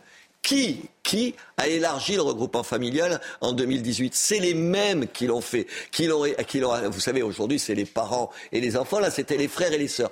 Qui l'ont décidé C'est ce même gouvernement. C'est-à-dire, ils sont capables de, de, de faire une chose et ou de nous dire une chose et d'avoir fait exactement le contraire. Aujourd'hui, il faut des mesures simples. Je vais vous donner un exemple. Par exemple, parce que essayé, en, en pensant que j'allais vous répondre à cette question, je me suis dit, qu'est-ce que je peux en dire? Parlant au Danemark. Le Danemark, c'est quand même pas, euh, je veux dire, euh, une, dictature. une dictature ni un régime d'extrême droite. Enfin, il faut pas, il faut pas déconner quand même. C'est un régime comme, tout un tas de au, au, au, Danemark, il y a un truc très simple. Quand tu demandes la nationalité française, la nationalité danoise, comme tu la demandes ici, oui, danoise, si tu as une contravention, tu mets un peu plus de temps pour l'avoir. Si tu as une condamnation, tu ne l'auras plus jamais. Mais pourquoi on ne fait pas des choses aussi simples que ça? Pourquoi au lieu de se prendre la tête, au lieu de débats généraux, au lieu de grandes déclarations, au lieu de, vous savez, de discours, on ne se dit pas, on peut prendre exemple sur un certain nombre de pays européens. vous avez compris, je choisis que des pays européens qui sont démocraties en disant, est-ce qu'en Allemagne, il n'y a pas deux ou trois choses euh, dont on peut s'inspirer? En France, on est le pays, c'est pas moi qui le dis, c'est toutes les études, c'est pas les politiciens qui le disent. On est le pays le plus généreux en matière d'immigration, le plus généreux pour les aides, pour tout, pour tout, pour tout. Est-ce qu'on ne pourrait pas être un peu moins généreux, un peu moins généreux, du coup accueillir un peu moins de gens, du coup les recevoir un peu mieux? J'ai une dernière question concernant Nantes. Euh, on a appris que deux bonnes sœurs doivent quitter le centre-ville de Nantes, tant euh, les incivilités, les agressions au sein même de l'église se multiplient, menaces verbales, physiques, crachats, insultes. Ça symbolise quoi pour vous? C'est-à-dire que l'insécurité a gagné, ce sont les voyous qui ont gagné il y a, comment dire, une espèce de laisser-prise. Vous voyez ce que je veux dire dans notre société? De laisser-prise. C'est-à-dire, on accepte des choses qu'on n'accepterait pas. Moi, je suis sidéré de tout un tas de gestes, de tout un tas de gens. Je suis sidéré dans les rues euh, des enfants qui, qui jettent par terre et des parents qui disent rien. Je suis sidéré de l'agressivité des gens. Et je suis sidéré, c'est pour ça, moi je connais pas l'affaire de Nantes, donc je vais pas en parler. C'est deux bonnes sœurs qui doivent quitter le centre-ville. Elles sont en centre-ville, c'est pour ça que je vous, je vous fais redire ça. En centre-ville, ça veut dire que longtemps, vous savez, quand tu écoutes les médias, tu te dis, ouais, c'est les banlieues, vous savez, les banlieues. Mais non, mais non. Dans tout un tas de villes, moi je connais la mienne, tout un tas de villes, c'est en cœur de ville, dans le centre historique des villes. Que et contre des religieuses. Et contre des parce que personne, parce que personne ne respecte rien. Personne ne respecte rien. Personne ne respecte rien. Aujourd'hui, on accepte.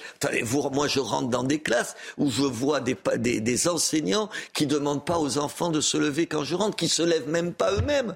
Enfin, madame, ça vous paraît, c'est pas monstrueux, mais si tu commences par accepter qu'un adulte rentre dans la classe sans que, comme vous l'auriez fait vous quand vous étiez petite, vous seriez levé, d'acceptation en acceptation euh, de, de compromis en compromis, de petite lâcheté en petite lâcheté, on accepte tout. C'est à ça qu'il faut dire non. Mais ça, c'est pas, pardon, c'est pas que l'État, c'est chacun d'entre nous dans nos familles et tout. Alors en même temps, je dis ça et je suis un peu hypocrite de vous dire ça parce que c'est plus compliqué que ça, parce que même comme maire, je vois les limites qui sont les miennes à faire changer les choses et tout.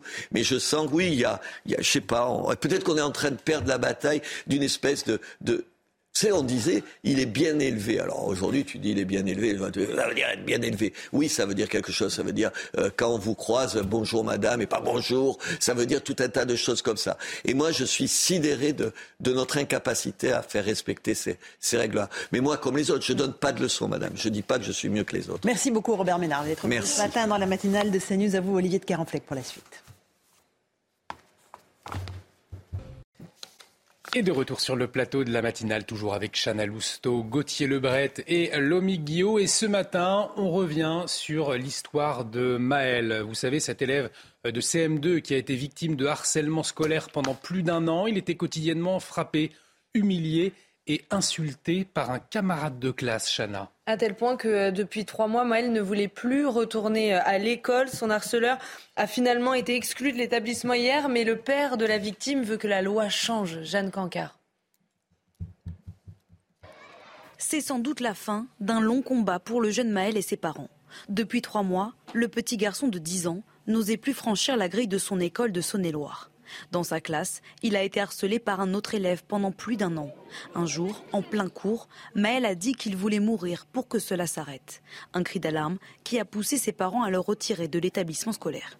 Alors il y a eu les insultes, tous les noms d'oiseaux qu'on peut, euh, peut voir, il y a eu les moqueries, il y a eu, euh, ben, il y a eu les coups, les coups jusqu'en pleine classe. Après trois mois d'école à la maison et plusieurs réunions entre l'éducation nationale et les parents des deux élèves, le rectorat de Dijon a proposé une solution pour permettre à Maël de revenir en classe. Une proposition a été faite aux parents de l'élève mis en cause d'être scolarisé dans une autre école. La famille a accepté.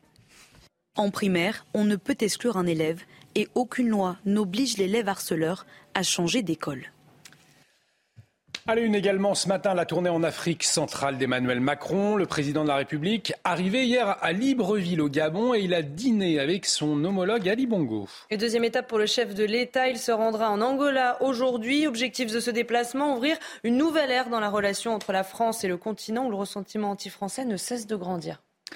Et puis ce matin, Gauthier, vous nous parlez de la une de la semaine qui fait polémique et il est question d'union des droites. Oui, est-ce que vous imaginez, les amis Marine Le Pen, Éric Ciotti et Éric Zemmour réunis sur une même une? Ça semble impossible tant leur inimitié est profonde. Eh bien, eux l'ont fait à la une euh, de l'incorrect. Eux, c'est Guilhem Carayon des Républicains, Stanislas Rigaud de Reconquête et Pierre Romain Thionnet euh, du RN, chacun responsable du mouvement jeune. Avec ce titre, les jeunes coupent le cordon, le cordon sanitaire qui empêchait le débat et le cordon ombilical avec leur chef que deux d'entre eux au moins n'ont pas prévenu avant de débattre euh, tous les trois. Alors celui qui le paye le plus cher, le plus cash, c'est Guilhem Carayon, vice-président euh, des Républicains, puisque certains, dans son parti chez LR, notamment des proches de Xavier Bertrand et d'Aurélien Pradier, réclament tout simplement euh, sa tête. Ça passe mieux au RN, même si on trouve que ça remet en selle Éric Zemmour et Reconquête et son union des droites et que Éric Zemmour, eh bien, sans député, n'était plus présent dans le débat. Mais voilà, cette une fait couler beaucoup d'angles du côté euh, des euh, républicains. Et puis une réflexion pour terminer euh, ce papier, donc à la une de, de l'incorrect. on peut imaginer que si des jeunes communistes, écolos, socialistes, insoumis faisaient la une de l'UMA, personne ne pourrait se plaindre, ne chercherait à faire de polémique, puisque ça existe déjà. Ça s'appelle la NUPES. C'est bien vrai, Gauthier Lebret, l'incorrect, donc publié à partir de demain, si vous souhaitez aller plus loin. En tout cas, une préoccupation dans la tête de tous les Français, l'augmentation des prix hein, dans, les rayons des supermarchés. On en parlait ce matin avec vous, euh, Lomique Guillot. Euh, on va vous emmener justement euh, dans un découvrir un tout nouveau modèle de supermarché discount. ça s'appelle Tout Juste. Hein. C'est le premier magasin qui a ouvert ses portes. C'était hier à Alès, dans le Gard, Chana. Et le concept est simple, les actionnaires sont aussi euh, les fournisseurs, un modèle qui permet de proposer des prix cassés records aux consommateurs. Laure Para et Mathilde Couvillère-Fleurnois. Hier matin, à l'ouverture de ce nouveau supermarché, il y avait foule et pour cause. Tout juste propose des prix cassés records, jusqu'à 5 à 10% moins cher qu'en grande surface classique. L'idée d'un supermarché qui défierait toute concurrence, c'est celle de Fabrice Gerbert, fondateur de Tout Juste. Moi, je suis monsieur et madame tout le monde, entre guillemets. Je, je m'identifie à ces gens-là. Je me dois aujourd'hui de trouver des solutions. Je me revendique de, de, comprendre les problématiques que bien souvent nos grands distributeurs dans le Tour d'Ivoire ont oubliées. Des carottes à 99 centimes le kilo ou bien 8 pains à hamburger à 1,85€ la pièce. Ces prix sont imbattables grâce à une stratégie commerciale innovante. Chez nous, le fournisseur est actionnaire de l'entreprise, donc on est les premiers distributeurs en France à proposer cette, euh, démarche. Et euh, à, ce, à ce jour, nous avons la possibilité d'être en direct, donc pas d'intermédiaire entre les différents acteurs. D'autres supermarchés ont opté pour cette stratégie pour faire baisser les prix considérablement. Prima Prix, Teddy ou bien Atacadao, une filiale de Carrefour, s'implanteront progressivement en France. Tout juste devrait se multiplier à hauteur de 300 magasins d'ici 5 ans. Allez, on prend euh, la direction du Salon de l'Agriculture tout de suite. On va s'intéresser ce matin au concours général agricole. Hein. Chaque année, Chana, il récompense les meilleurs produits des territoires français. Et ce concours ouvert à tous juge pas moins de 7000 produits comme le fromage, la charcuterie ou encore l'alcool. Et Thibaut Marcheteau est allé à la rencontre des lauréats. Regardez. Fromage, bière, miel et autres, 7000 produits du terroir se sont défiés au concours général de l'agriculture 2023. Et parmi les récompensés, Rémi, producteur en Ile-de-France. C'est la première année qu'on participe et c'est la première médaille, donc on est doublement content. Il y a aussi cette charcutière des Pyrénées-Orientales qui récolte son tout premier prix. La première, elle est toujours particulière. On attendait les résultats avec impatience et, euh, puis ça nous apporte beaucoup, beaucoup au niveau notoriété. Euh, et puis nos, nos clients sont là, donc c'est superbe. Et puis, il y a les habitués des récompenses. Guy décroche cette année sa 15e médaille. C'est la fierté aussi pour mon fils qui va reprendre l'affaire et qui est jeune et qui, qui est encouragé parce que c'est un signe de qualité, c'est un concours qui est reconnu nationalement.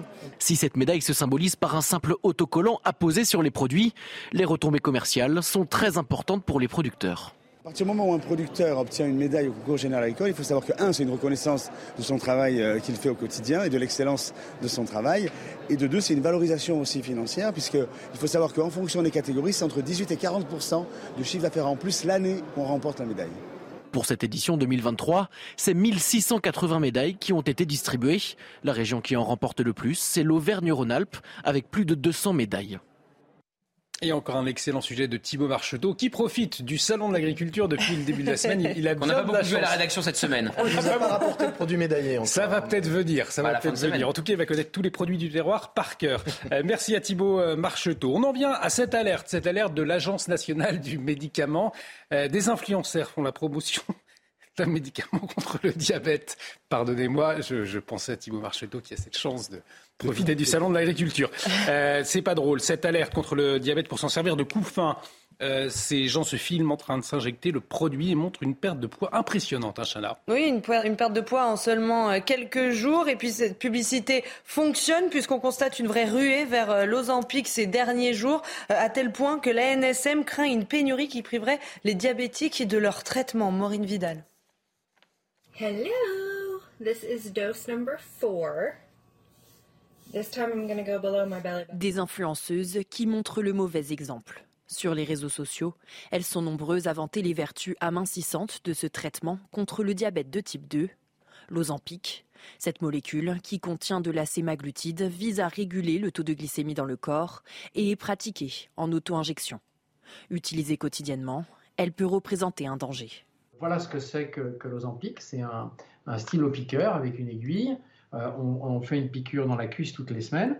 Et en fait, euh, le problème, c'est que 20% des gens ont des douleurs abdominales assez fortes qui même les empêchent de continuer le traitement. Quand on n'a pas de diabète de type 2 et qu'on prend ce traitement, on prend un risque, il faut le savoir. Le temps de digestion augmente et la satiété est atteinte rapidement. L'utilisation régulière de ce médicament a pour effet secondaire un état nauséeux quasi permanent, suivi d'une perte de poids.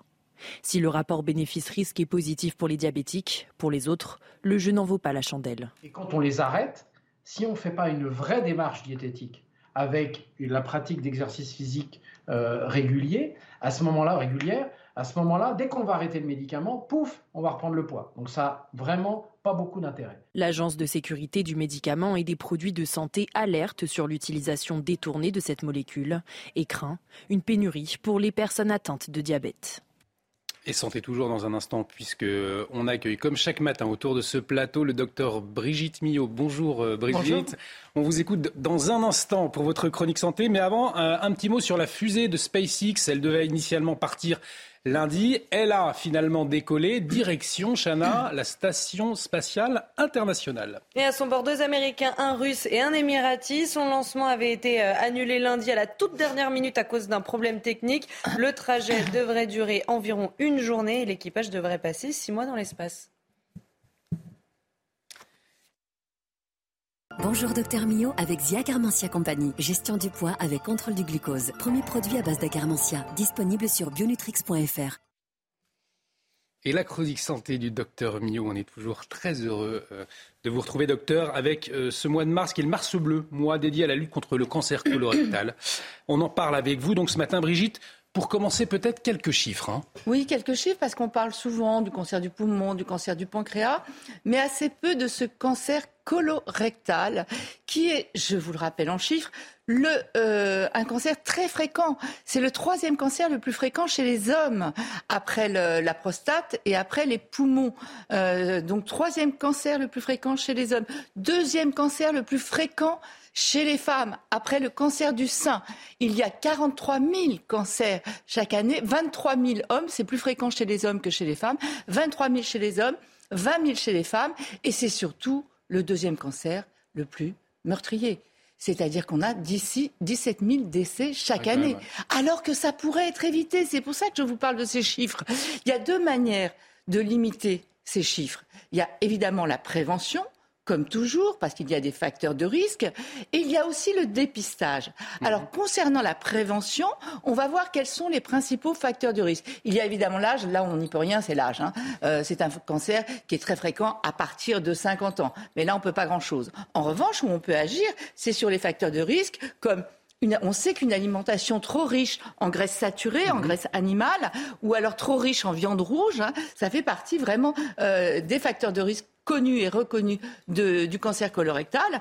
Une inactivité physique, un surpoids, la consommation euh, d'alcool et de tabac. Donc tout ça, ce sont des choses quand même évitables que l'on pourrait limiter. Après, il y a des antécédents familiaux. Si dans votre famille, il y a des cancers déjà euh, du côlon, euh, là, il faut aller consulter. Mais ça, là, je voulais vous parler des choses sur lesquelles on pourrait agir. Après, il y a le dépistage. Ce dépistage, je ne sais pas pourquoi. Dans d'autres pays, il a pris, entre guillemets, c'est-à-dire que mmh. les gens le font régulièrement. et en France, ben non, alors que c'est tellement simple. Euh, ça, comme je vous le disais, 90% de ces cancers, euh, c'est à partir de 50 ans. Donc, on va vous proposer, euh, l'assurance va vous envoyer tous les deux ans, de 50 à 74 ans, une invitation à vous faire dépister. Ce dépistage, il est très simple. Vous allez recevoir une pochette bleue vous, allez recevoir ou vous pouvez maintenant, et ça c'est nouveau, et c'est une très bonne idée, vous pouvez aussi vous le procurer, évidemment chez votre médecin, mais ça, ça existait, mais maintenant chez votre pharmacien. Donc ça, c'est tout simple. Votre pharmacien, vous le connaissez. Je vous conseille quand même d'appeler avant pour savoir s'ils en ont des pochettes, on ne sait jamais. Euh, donc, vous, dans cette pochette, il y a trois volets. Il y a une fiche à remplir, hein, ou de renseignements. Vous mettez tous vos renseignements. Après, il y a une feuille de recueillement, parce qu'il va falloir euh, évidemment recueillir des selles. Vous faites euh, ce que vous avez à faire dans la feuille de recueillement. Après, vous avez un petit écouvillon, et vous allez juste euh, gratter un petit peu. Et après, vous mettez tout ça dans un tube à essai, enfin dans une petite euh, éprouvette enfin pas éprouvé du tout, un tube à essai. Et ensuite, vous envoyez ça, vous fermez tout ça, vous collez, vous mettez la fiche euh, de renseignement, une enveloppe, hop, à la poste, et vous recevez les résultats dix jours après. Ça fait pas mal, c'est simple, vous le faites à la maison. C'est gratuit, c'est pris en charge complètement par la sécurité sociale. Vous le faites quand vous voulez. Enfin, je veux dire, c'est quand même fou que ça existe et que ce ne soit pas ce n'est pas autant de succès, alors que c'est rien du tout. Et ça peut sauver des vies. Donc il faut absolument le faire. Alors j'ai juste, un, pas un bémol, mais je voudrais juste rassurer les gens, parce qu'en fait, après, vous recevez le résultat à la maison. Et quand vous voyez c'est positif, vous pouvez vous dire, tiens, j'ai un cancer euh, du côlon. pas du tout. Être positif, ça ne veut pas dire que vous avez un cancer du côlon. Ça veut simplement dire que le test immunologique a, a dépisté quelques petites choses, quelques petits segments, etc. Mais c'est tout. Et dans 95, 80, même 97% des cas, ce sera négatif. Mais c'est simplement qu'il faudra aller après pousser les examens un peu plus loin, faire une coloscopie, mais surtout ne vous angoissez pas si vous recevez un test positif. Après, il faut aller plus loin. Et d'ailleurs, même dans les coloscopies que l'on fait en deuxième temps, dans un deuxième temps, euh, là, bien souvent, c'est aussi négatif. Pourquoi c'est important de le faire? Parce qu'en fait, ce cancer, il est ou dans le côlon ou dans le rectum, et il a de la place. Donc, en fait, il peut évoluer sans faire de bruit, sans signe, quand il y a des signes, c'est bien entendu qu'il est déjà évolué. Alors les principaux symptômes, mais c'est quand il est évolué, c'est des troubles du transit, diarrhée, constipation, alternance des deux, des saignements dans les selles, l'impression d'avoir une masse, ou alors déjà une altération de l'état général. Donc pourquoi attendre tout ça? Alors que l'on sait que ce cancer, quand il est dépisté tôt, c'est guérison 9 fois sur 10. J'ai dit guérison, je n'ai pas dit rémission. Donc, juste un simple test qui pourrait permettre d'éviter toutes ces complications. Enfin, voilà, il faut absolument en parler autour de vous, ne pas avoir peur. Je veux c'est rien du tout, quoi. Croyez-moi, hein, vous le faites, c'est rien du tout. Un petit gratouillis, hop, hop, hop, on met ça à la poste, et voilà. Donc, euh, quand il est dépisté tôt, il est guéri, 9 fois sur 10. Je crois que c'est vraiment la chose à retenir. Merci beaucoup, docteur Millot. C'était Bonjour Docteur Mio avec Zia Carmentia Compagnie. Gestion du poids avec contrôle du glucose. Premier produit à base d'acarmentia. Disponible sur bionutrix.fr.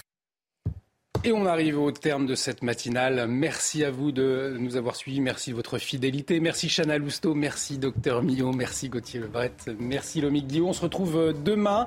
Excellente journée sur notre antenne. L'actualité continue sur CNews dans un instant.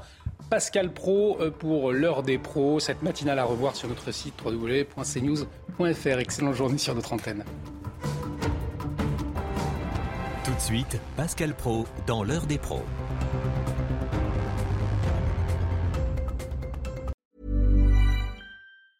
Planning for your next trip? Elevate your travel style with Quince. Quince has all the jet setting essentials you'll want for your next getaway, like European linen, premium luggage options, buttery soft Italian leather bags, and so much more. And it's all priced at 50 to 80% less than similar brands. Plus, Quince only works with factories that use safe and ethical manufacturing practices. Pack your bags with high-quality essentials you'll be wearing for vacations to come with Quince. Go to quince.com slash trip for free shipping and 365-day returns.